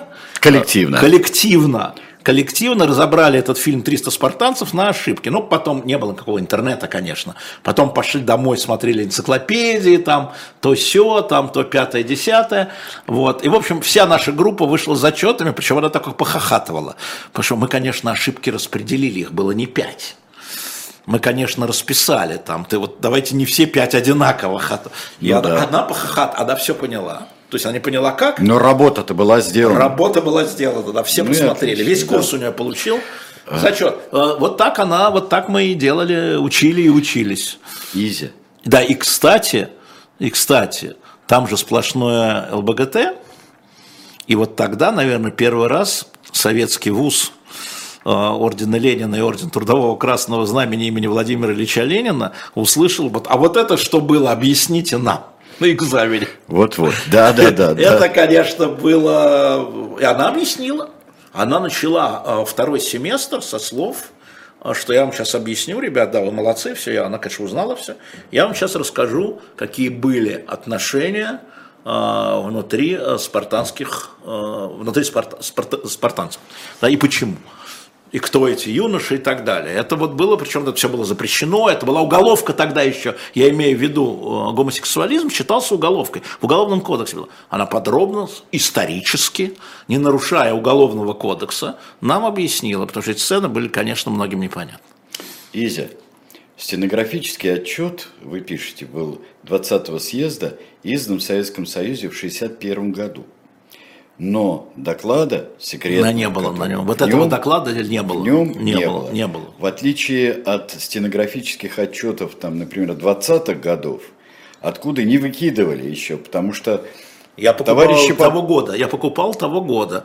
Там 14 съезд, выпуск 25 год. Конечно. 15 съезд, выпуск 27 И тогда год. Старые тома такие у меня стояли. Да, да. Ну, что, что ты рассказываешь? Я, когда мы, когда мы а, собирались, да. а, я, валяясь на кушетке, читал вслух по ролям. Ладно. Серьезно, да? Я, я уже забыл. Ну, что ты, я читал вслух по ролям. Да, я не. Зиновьев. Ну, что ты. Свист в зале. Соверш... Свист Все в зале. именно так, да, как, да, как да, ты описываешь. Да, да, да. И можно было их э, не э, так легко, как кажется, но купить эти старые стенографические не, ну, отчеты. Они, они реально продавались в букинистических. Да. Это были вполне еще а, годы такие. Да ого-го, 70-е и 80-е. Начало 70 нет, это было, Начало я, 70... я, я собрал это, когда я был в институте.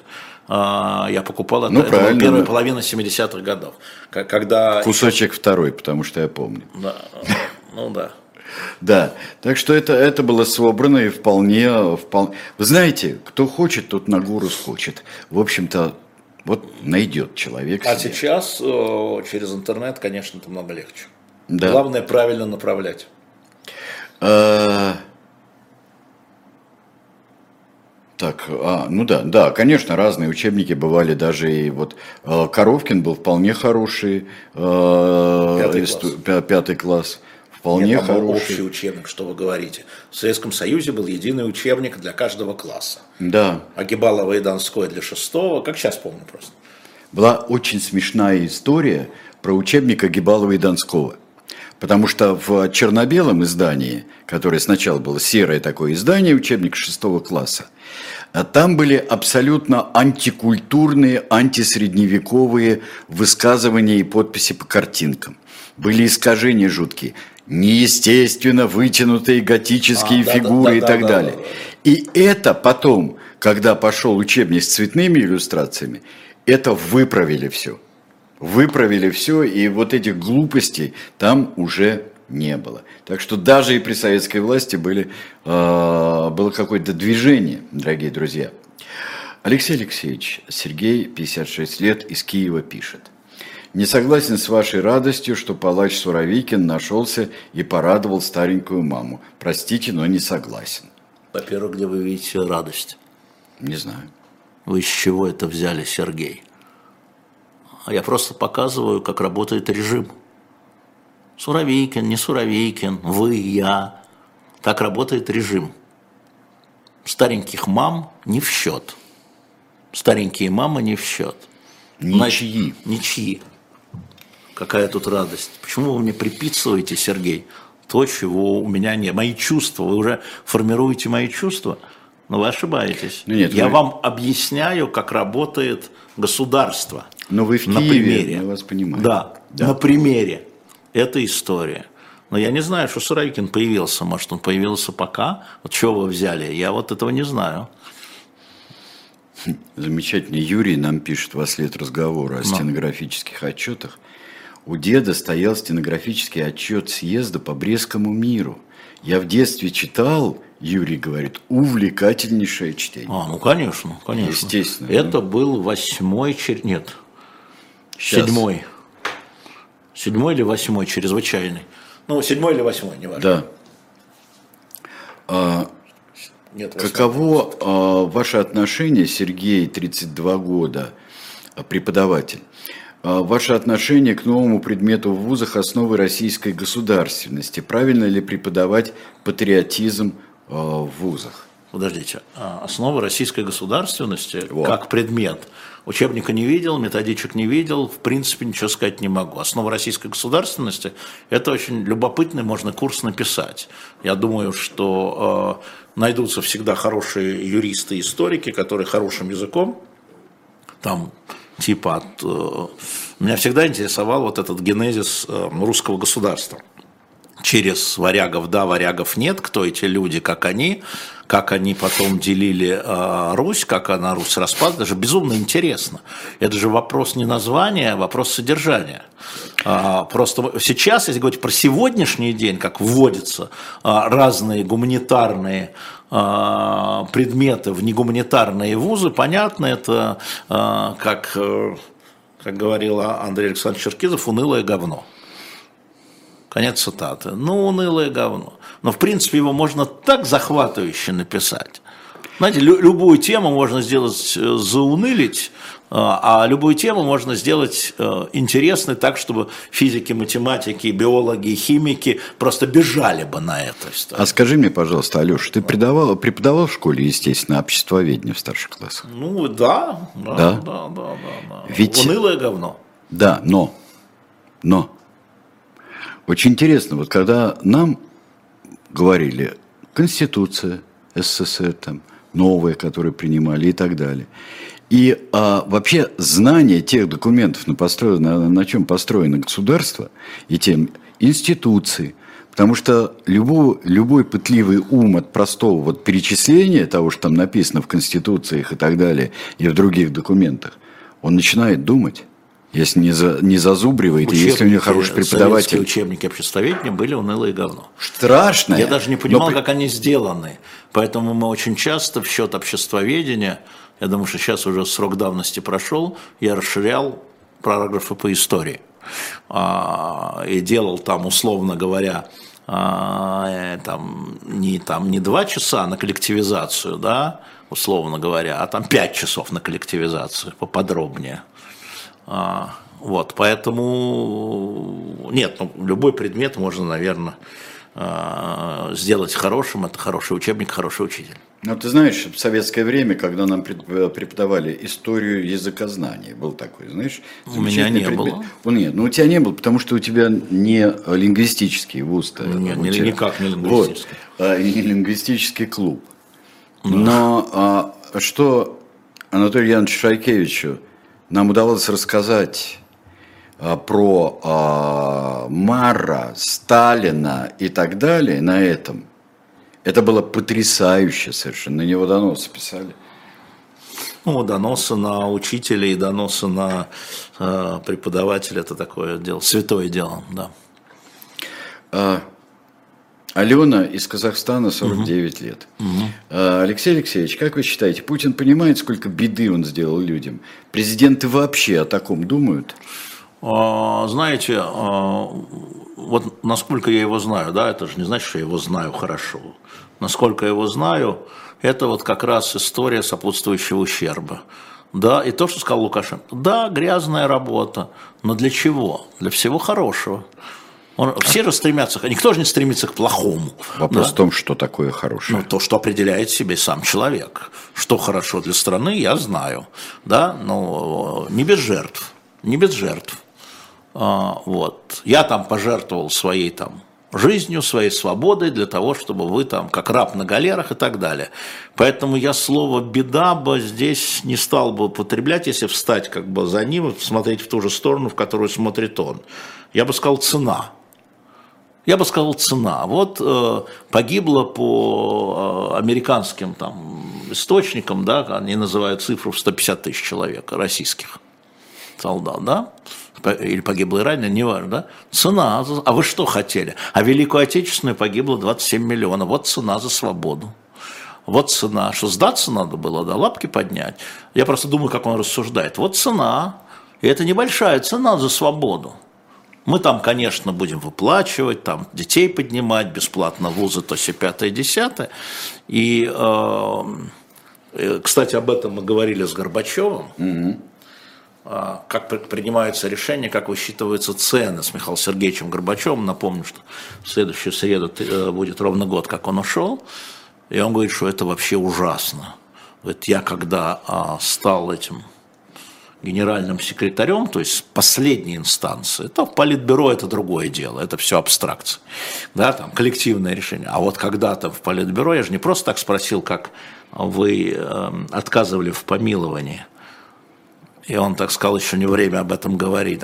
И так мы с ним на эту тему не поговорили. Что чувствует человек, который отказывает в помиловании? Да? Или посылает солдат на смерть? В Афганистане, например. А, и это такой разговор довольно тяжелый, если вы спросили вообще, да, вот на а, часть, Спросили вообще. Во, втор, да. во, вторую, во вторую часть вашего вопроса. И тут уже, конечно, а, разные люди, разные президенты, разные главы государства, они руководствуются вот своим очень разным пониманием цены. Ну или сопутствующих потерь, как угодно. На секунду возвращаемся вот к Э, учебникам, преподавателям, предметам и так далее.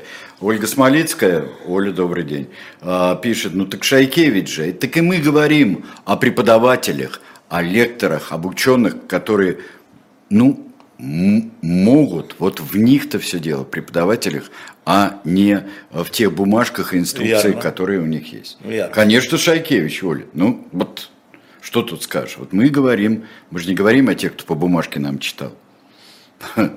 извините, по программе. Как попался у нас преподаватель научного коммунизма. Нельзя делать прогнозы. Мы спросили у него, а будем ли мы проходить а, произведение Брежнева «Малая земля» на э, научном коммунизме. Он хохотнул и сказал, что мы мемуары не будем изучать. Прошли каникулы зимние. И он приходит, глаза в пол и говорит, начинаем изучение произведения Леонида Ильича Брежнева «Малая земля». Не надо спешить с выводами. А, вот а, смотри, вот американцы определяют как 300 плюс 200, 500 вот выбывших, убитых, раненых и так далее, выбывших здесь.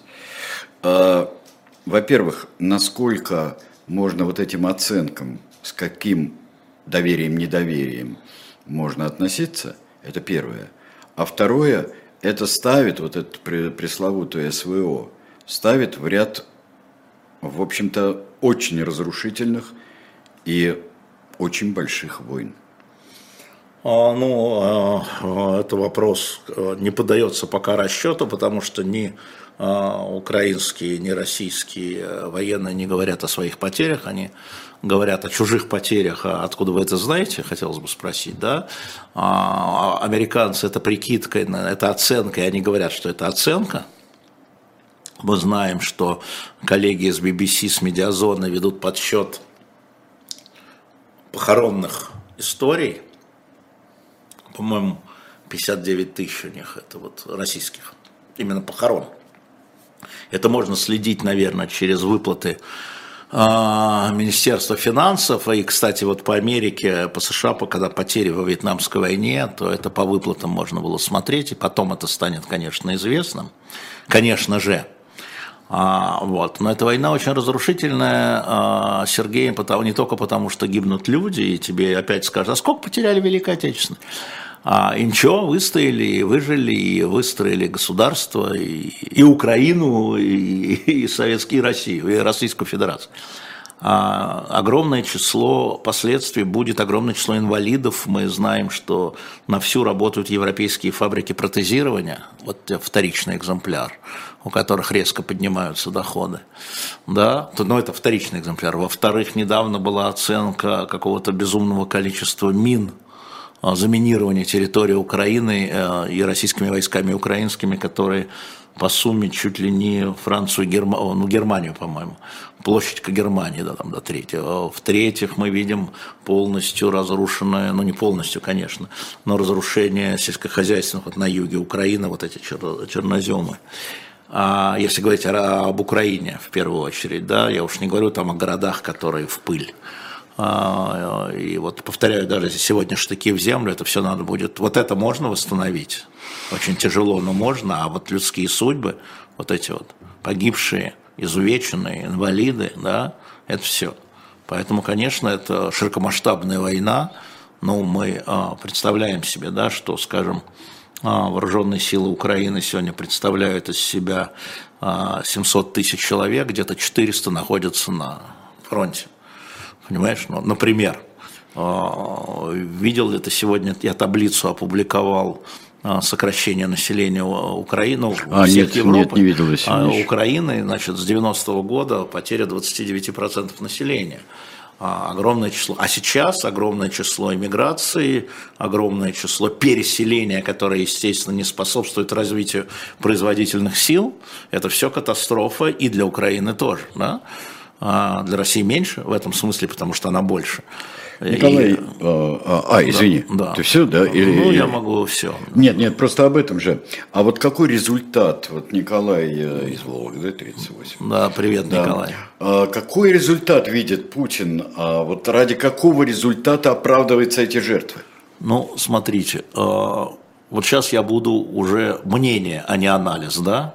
В основе, конечно, моего мнения лежат некоторые знания и некоторые разговоры с людьми, но все-таки это мнение, это все-таки не точно, Николай, так что это такой не Путин, а такой, э, такой образ Путина, нарисованный моей, моей неумелой рукой. Нет, моей неумелой рукой. А. Фоторобот это все-таки точная наука, а этот не точно.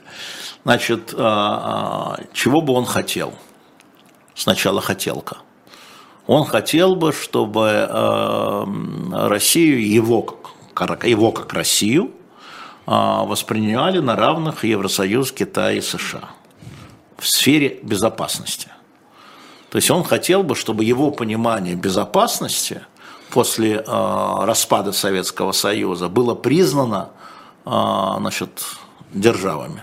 То есть э, а он включает в себя и территориальный вопрос, я думаю, что принципиальный вопрос Крыма, и только Крыма, если хотите мое мнение, территориальный вопрос. Он включает в себя и военный вопрос, то есть это определенные базы НАТО, которые враги, и российские базы, значит, чего можно, чего нельзя. Он включает в себя и а, зоны ответственности, как он говорит, то есть вы не лезете в бывшие республики Советского Союза, но за исключением Прибалтики, которые находятся под НАТО, они под моим зонтиком да, вы не вводите против нас никаких, снимаете все санкции, а, значит, ну вот что-то в этом роде. Это такая утопия, да, но вот э, если говорить о хотелках, о его видении, да, а если серьезно не о хотелках, то я думаю, что здесь я не прав, так пренебрежительно говоря, потому что хотелки а, главы ядерной державы, это, знаешь ли, не шуточки. А, и мы видим результат. И он считает, что эм, результат военные действия, я имею в виду, и он считает, что его, его интересами, интересами России в его точке зрения, которому доверили россияне, пренебрегли. Вот э, давайте вернемся, говорит он, к этому, насколько я знаю, вернемся к этому вопросу, э, и тогда вот без предварительных условий, ну вот мои, значит, вот это, вот это, вот это, вот это, все остальное для торговли. А, поэтому Николай, если это вопрос Николая даже из да. Вологды, поэтому, к сожалению, во многом это такое представление Николая XX века. Мир пошел дальше. И э, я помню, что когда было собрание главных редакторов, очередной раз встреча с ним, я сказал, что вы помните, что в 1988 году Рейган сказал «Ялта больше никогда». То есть Ялтинские соглашения, раздел мира между державами, да, США, Советским Союзом, э, Великобританией тогда, да, Франции не было еще, имею в виду в Ялте, э, там был закреплено вот этот раздел зон влияния. И Рейган сказал, Ялта больше никогда, вот я не знал. Я не знал. Но он не знал, не все мы знаем. Я думаю, что многие наши тоже не знают. Но тем не менее, я помню, как он пытался об этом договориться в 2013 году, будучи в Нью-Йорке с Обамой. Но вот ты сейчас вот так реконструировал, реконструировал да, представление это... Путина. Да, конечно. Представление конечно, Путина. Конечно, конечно. А, ну вот 20 век, это вперед-назад, вперед-назад. Мы движемся к 20 веку, Россия идет. Считает, что незыблемая и всегдашняя вот такая абсолютно имперская, я бы даже сказал, геополитическая в нормальном смысле этого слова логика построения своего ну государства. Да, ну да. Но, в 20 Но это свидетельствует о очень большой недалекости как политического деятеля. Можно этим утешаться, но это политический деятель, глава государства с ядерным а, потенциалом. Да, и это очень страшно. Но это так есть просто. Да, это да. очень страшно. Да. О какой безопасности можно говорить? А, но это так есть. Да? А, ну вот результаты которых он достигает, они прямо противоположны Результат, поставленным. Да, именно поэтому я и говорю о том, что вот это вот 24 э, февраля, как минимум, на самом деле, много раньше, да. 24 февраля это катастрофическая ошибка. Потому что эти результаты будут, те результаты, которые он хотел бы достигнуть, это на, наоборот. А мне а, его на окружение говорит, а ты подожди, а ты подожди, а мы увидим еще. Я говорю, ну мы уже сейчас видим вот это, вот это, вот это, он хотел вот это, получил вот это, он хотел вот это, получил вот это, он хотел вот это, получил вот это, он хотел вот это, получил вот это. А ты подожди, еще ничего не кончилось. И это правда, ничего не кончилось, но мой анализ показывает, что будет только хуже для России, в том числе, в том числе для России. И я же говорил последние слова Михаила Сергеевича, а, которые там Дима Муратов слышал перед его уходом год назад, когда он у него был, я не был, а он был, ему, его пустили, нас обоих, двоих не пустили, а, и он, когда уходил, там висел экран, там 224 шли, огромный экран, а Михаил Сергеевич лежал, Дима рассказывает Мурату, и говорит, и там шли вот кадры боев, Михаил Сергеевич так пробормотал, проговорил, он сказал, ну и кто от этого стал счастливее? И вот это важно.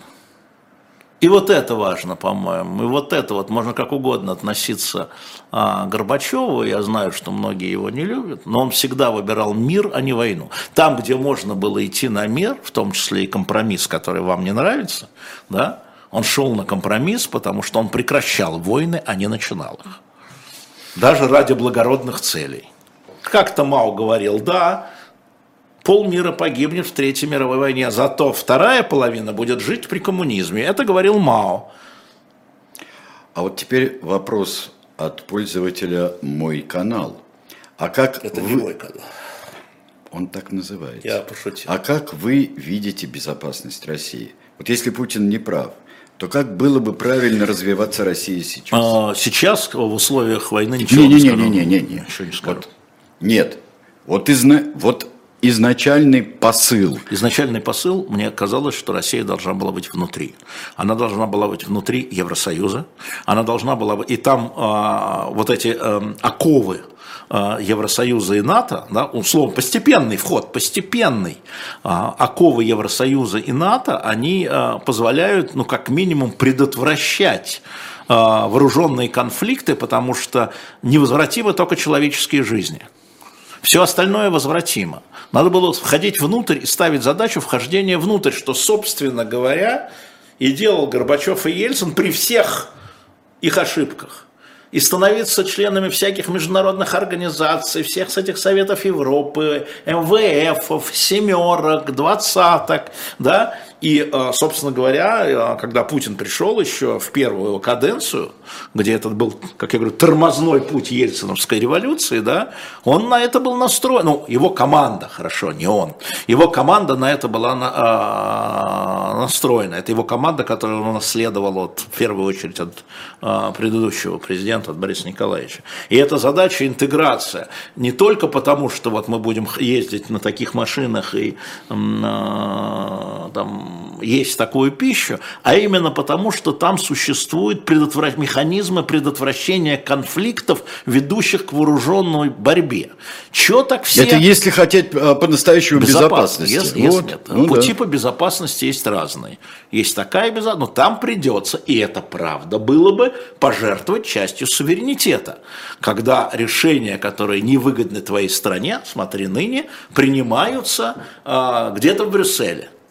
Это тоже надо было к этому стремиться. И я знаю несколько очень серьезных случаев, Сереж, очень серьезных случаев, когда требование США внутри НАТО блокировалось небольшими европейскими странами. Да, конечно, США могли там перекупить, подкупить, уговорить, предложить кредиты, купить, да, грубо говоря. Но были случаи, когда, собственно, нет и все. И все. Потому что таковы правила – это не стопроцентная страховка, но а, если бы и Украина, и Россия были бы в одной такой вот организации, которая сковывала им руки для мордобоя, да, и это было бы безопасно для России. Я уж не говорю о том, что возникал бы зонтик от Китая, ну и так далее. А, и, но это дело длинной-длинной работы которая шла со срывами, она шла со срывами при Горбе, она шла со срывами при Ельцине, мы помним, что война в Югославии очень сильно повредила всему этому, бросок на Приштину, э, известно, как это было, да, и, э, и это действительно не шло бы линейным путем, безусловно, это длинная работа гораздо длиннее, нежели э, создать мощный кулак и напасть на соседа. В восьмом году, например, в Грузии. А, мне кажется, отвечая на ваш вопрос, вот так. Я понимаю, что легко сидеть за этим столом, а не в Кремле, и говорить, нет, давайте мы вступим там в Евросоюз, да? Нелегко. А технический вопрос задается, а как бы впихнули в ЕС всю Сибирь и Дальний Восток? Да это же не вопрос территории, послушайте. Это вопрос правил. Это вопрос правил. Вы знаете, почему балканские страны рвутся в ЕС? Балканские страны, которые на ножах друг с другом после распада Югославии – которые до сих пор, еще раз, до сих пор все это все помнят. И сербы помнят, и хорваты помнят, и боснийцы помнят, и албанцы помнят, и косовары помнят. Да, резня, резня на резне. Да в том числе, чтобы предотвратить вот это. А потом можно сидеть и плевать в друг друга желчной слюной, главное не стрелять. Да, потому что Евросоюз создает элемент выгоды, еще раз, выгоды и для политиков, и для народа. И это не вопрос территорий. Территории важны, но правила важнее. И, извините меня, какая-нибудь маленькая там, я не знаю, маленький Люксембург и здоровая рядом Германия. И Люксембург зажатый между там Германией и Францией с равными голосами. И как это раздражает многие большие страны. Ну, конечно. Да. Ну и что? Ну и что? Но ну, есть что? правила игры. Да. Эти правила, правила общежития. И мы видим, что есть и обратный выход, мы видим Брексит с Великобританией, да, но в любом случае мы уже не говорим о войне между Германией и Францией за Эльзас-Лотарингию или за Саар и Рейнскую область.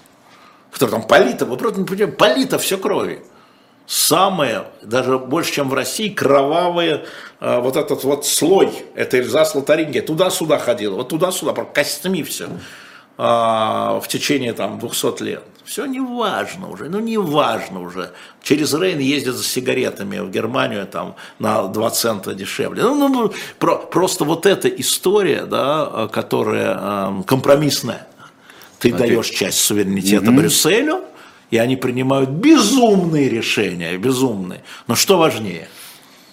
Что важнее? Смотри, вопрос очень интересный. А, так были же и есть вообще-то, я должен сказать вам, правила ООН. Они не помогли и не помогают. Вопрос, может быть, вопрос не в наличии правил, а в уважении к ним. Не-не-не, а он, а, давайте так, он совсем устаревшая организация, имея в виду по устаревшим документам, это 45-47 года.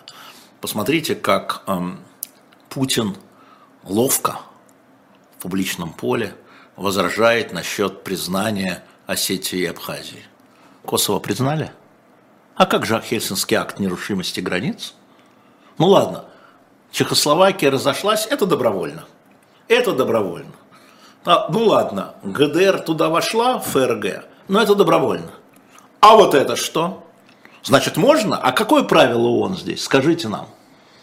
О, право нации на самоопределение, да, или нерушимость границ. Это и то, и другое правило ООН. Да? И я понимаю, что это все демагогия. Со всех сторон. На самом деле со всех сторон. Например, я тебе могу сказать, что Германия признала Хорватию еще до того, как э, ООН высказалась по этому поводу. Так что правила ООН это действительно э, это наследие тоже 20 века. Они сейчас не являются преградой, вот преградой для вот таких вот э, историй, как, как много по миру, Судан, Мали, Россия, Украина. А, это правда. Но с другой стороны, как мне говорили вот ООНовские чиновники, только тронь, все посыпется, вообще ничего не будет. Да? А, ну, наверное, тоже верно. Нет, нет, нет. А, а значит, вот это вот тупое упорство НАТО в том, что мы сохраняем, и НАТО, и Евросоюза, мы сохраняем единогласие, что привлекает? У тебя у маленькой страны право вето. Да? Дело не в единогласии, в праве вето. И э, когда говорят, почему Украину не берут в НАТО, не только потому, что идет война. Дать Украине право вето в НАТО никто не готов. А, и в Евросоюзе, да, это вот это право, политическое право, да, потому что это право вето распространяется на систему безопасности, не только на систему торговли, но на систему безопасности. Где еще единогласие? Значит, Совет Безопасности ООН, Евросоюз и НАТО. Все. Совет Безопасности ООН, причем только пять членов вот этих вот, да, как требуется, да, чтобы mm-hmm. они вето не накладывали. Это вопрос права вето в международных отношениях. И поэтому э, вот это движение, да, оно было бы очень долгим, тяжелым, со срывами. Скучно. Но, скучным. Но вот это надо было... Я помню, когда же была шутка, когда мы очень близко подошли к безвизовому режиму с европейцами. А, и тоже мы сидели с главными редакторами, очень близко подошли. И там все уперлось, мне говорили, Э, европейские дипломаты в, в дипломатические паспорта, потому что мы раздавали дипломатические паспорта налево-направо, да, ну так, депутаты, то все 50 европейцы говорили, нет, нет, нет, это должны быть, ну, понятно, там, своим правилам. И мы в это уперлись. И вот Путин нам все это рассказывает, а еще Лавров сидел, да. Путин все это рассказывает, Лавров точно, я думаю, кто, Иванов, нет, Лавров. А, рассказывает, рассказывает, говорит, ну вот смотрите, ну и что, ну что они привязали, мелочь какая? Я говорю, Владимир Владимирович, ну если это мелочь, ну может, ну ее. Ну, если, если вы сами мелочь, сказали мелочь, да. ну ее, ну пусть. Нет, а как же, как это он сказал, а как же э, зеркальный ответ? Я говорю, подождите. Я говорю, вы понимаете, что если вы добьетесь безвизового режима для России, вам конный памятник напротив Минина и Пожарского народ поставят, что можно ездить спокойно по всему миру, да? Вообще, понимаете? А вот это вот это мел, вот вы себе вот сейчас вот свой памятник сносите. А ха ха ха ха ха ха. Вот, вот. и не ха-ха. Да, да и, и снес. Да, да, и, снес. и снес. И не, и не подписали. И не подписали.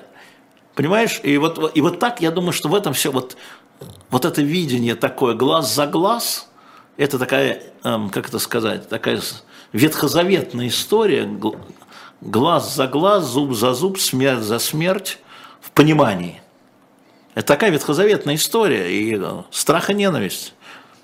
Страх и ненависть. А, а вот здесь такое предположение очень смелое от Лики, я бы сказал. А мог э, дать какую-то нам информацию, в смысле нам, это Россия, российскому государству, Сноуден, например, что вот Россия узнала такие какие-то тайны, и пошла вот этим путем агрессивно. Ну, конечно, это частично это так, но это очень небольшая часть.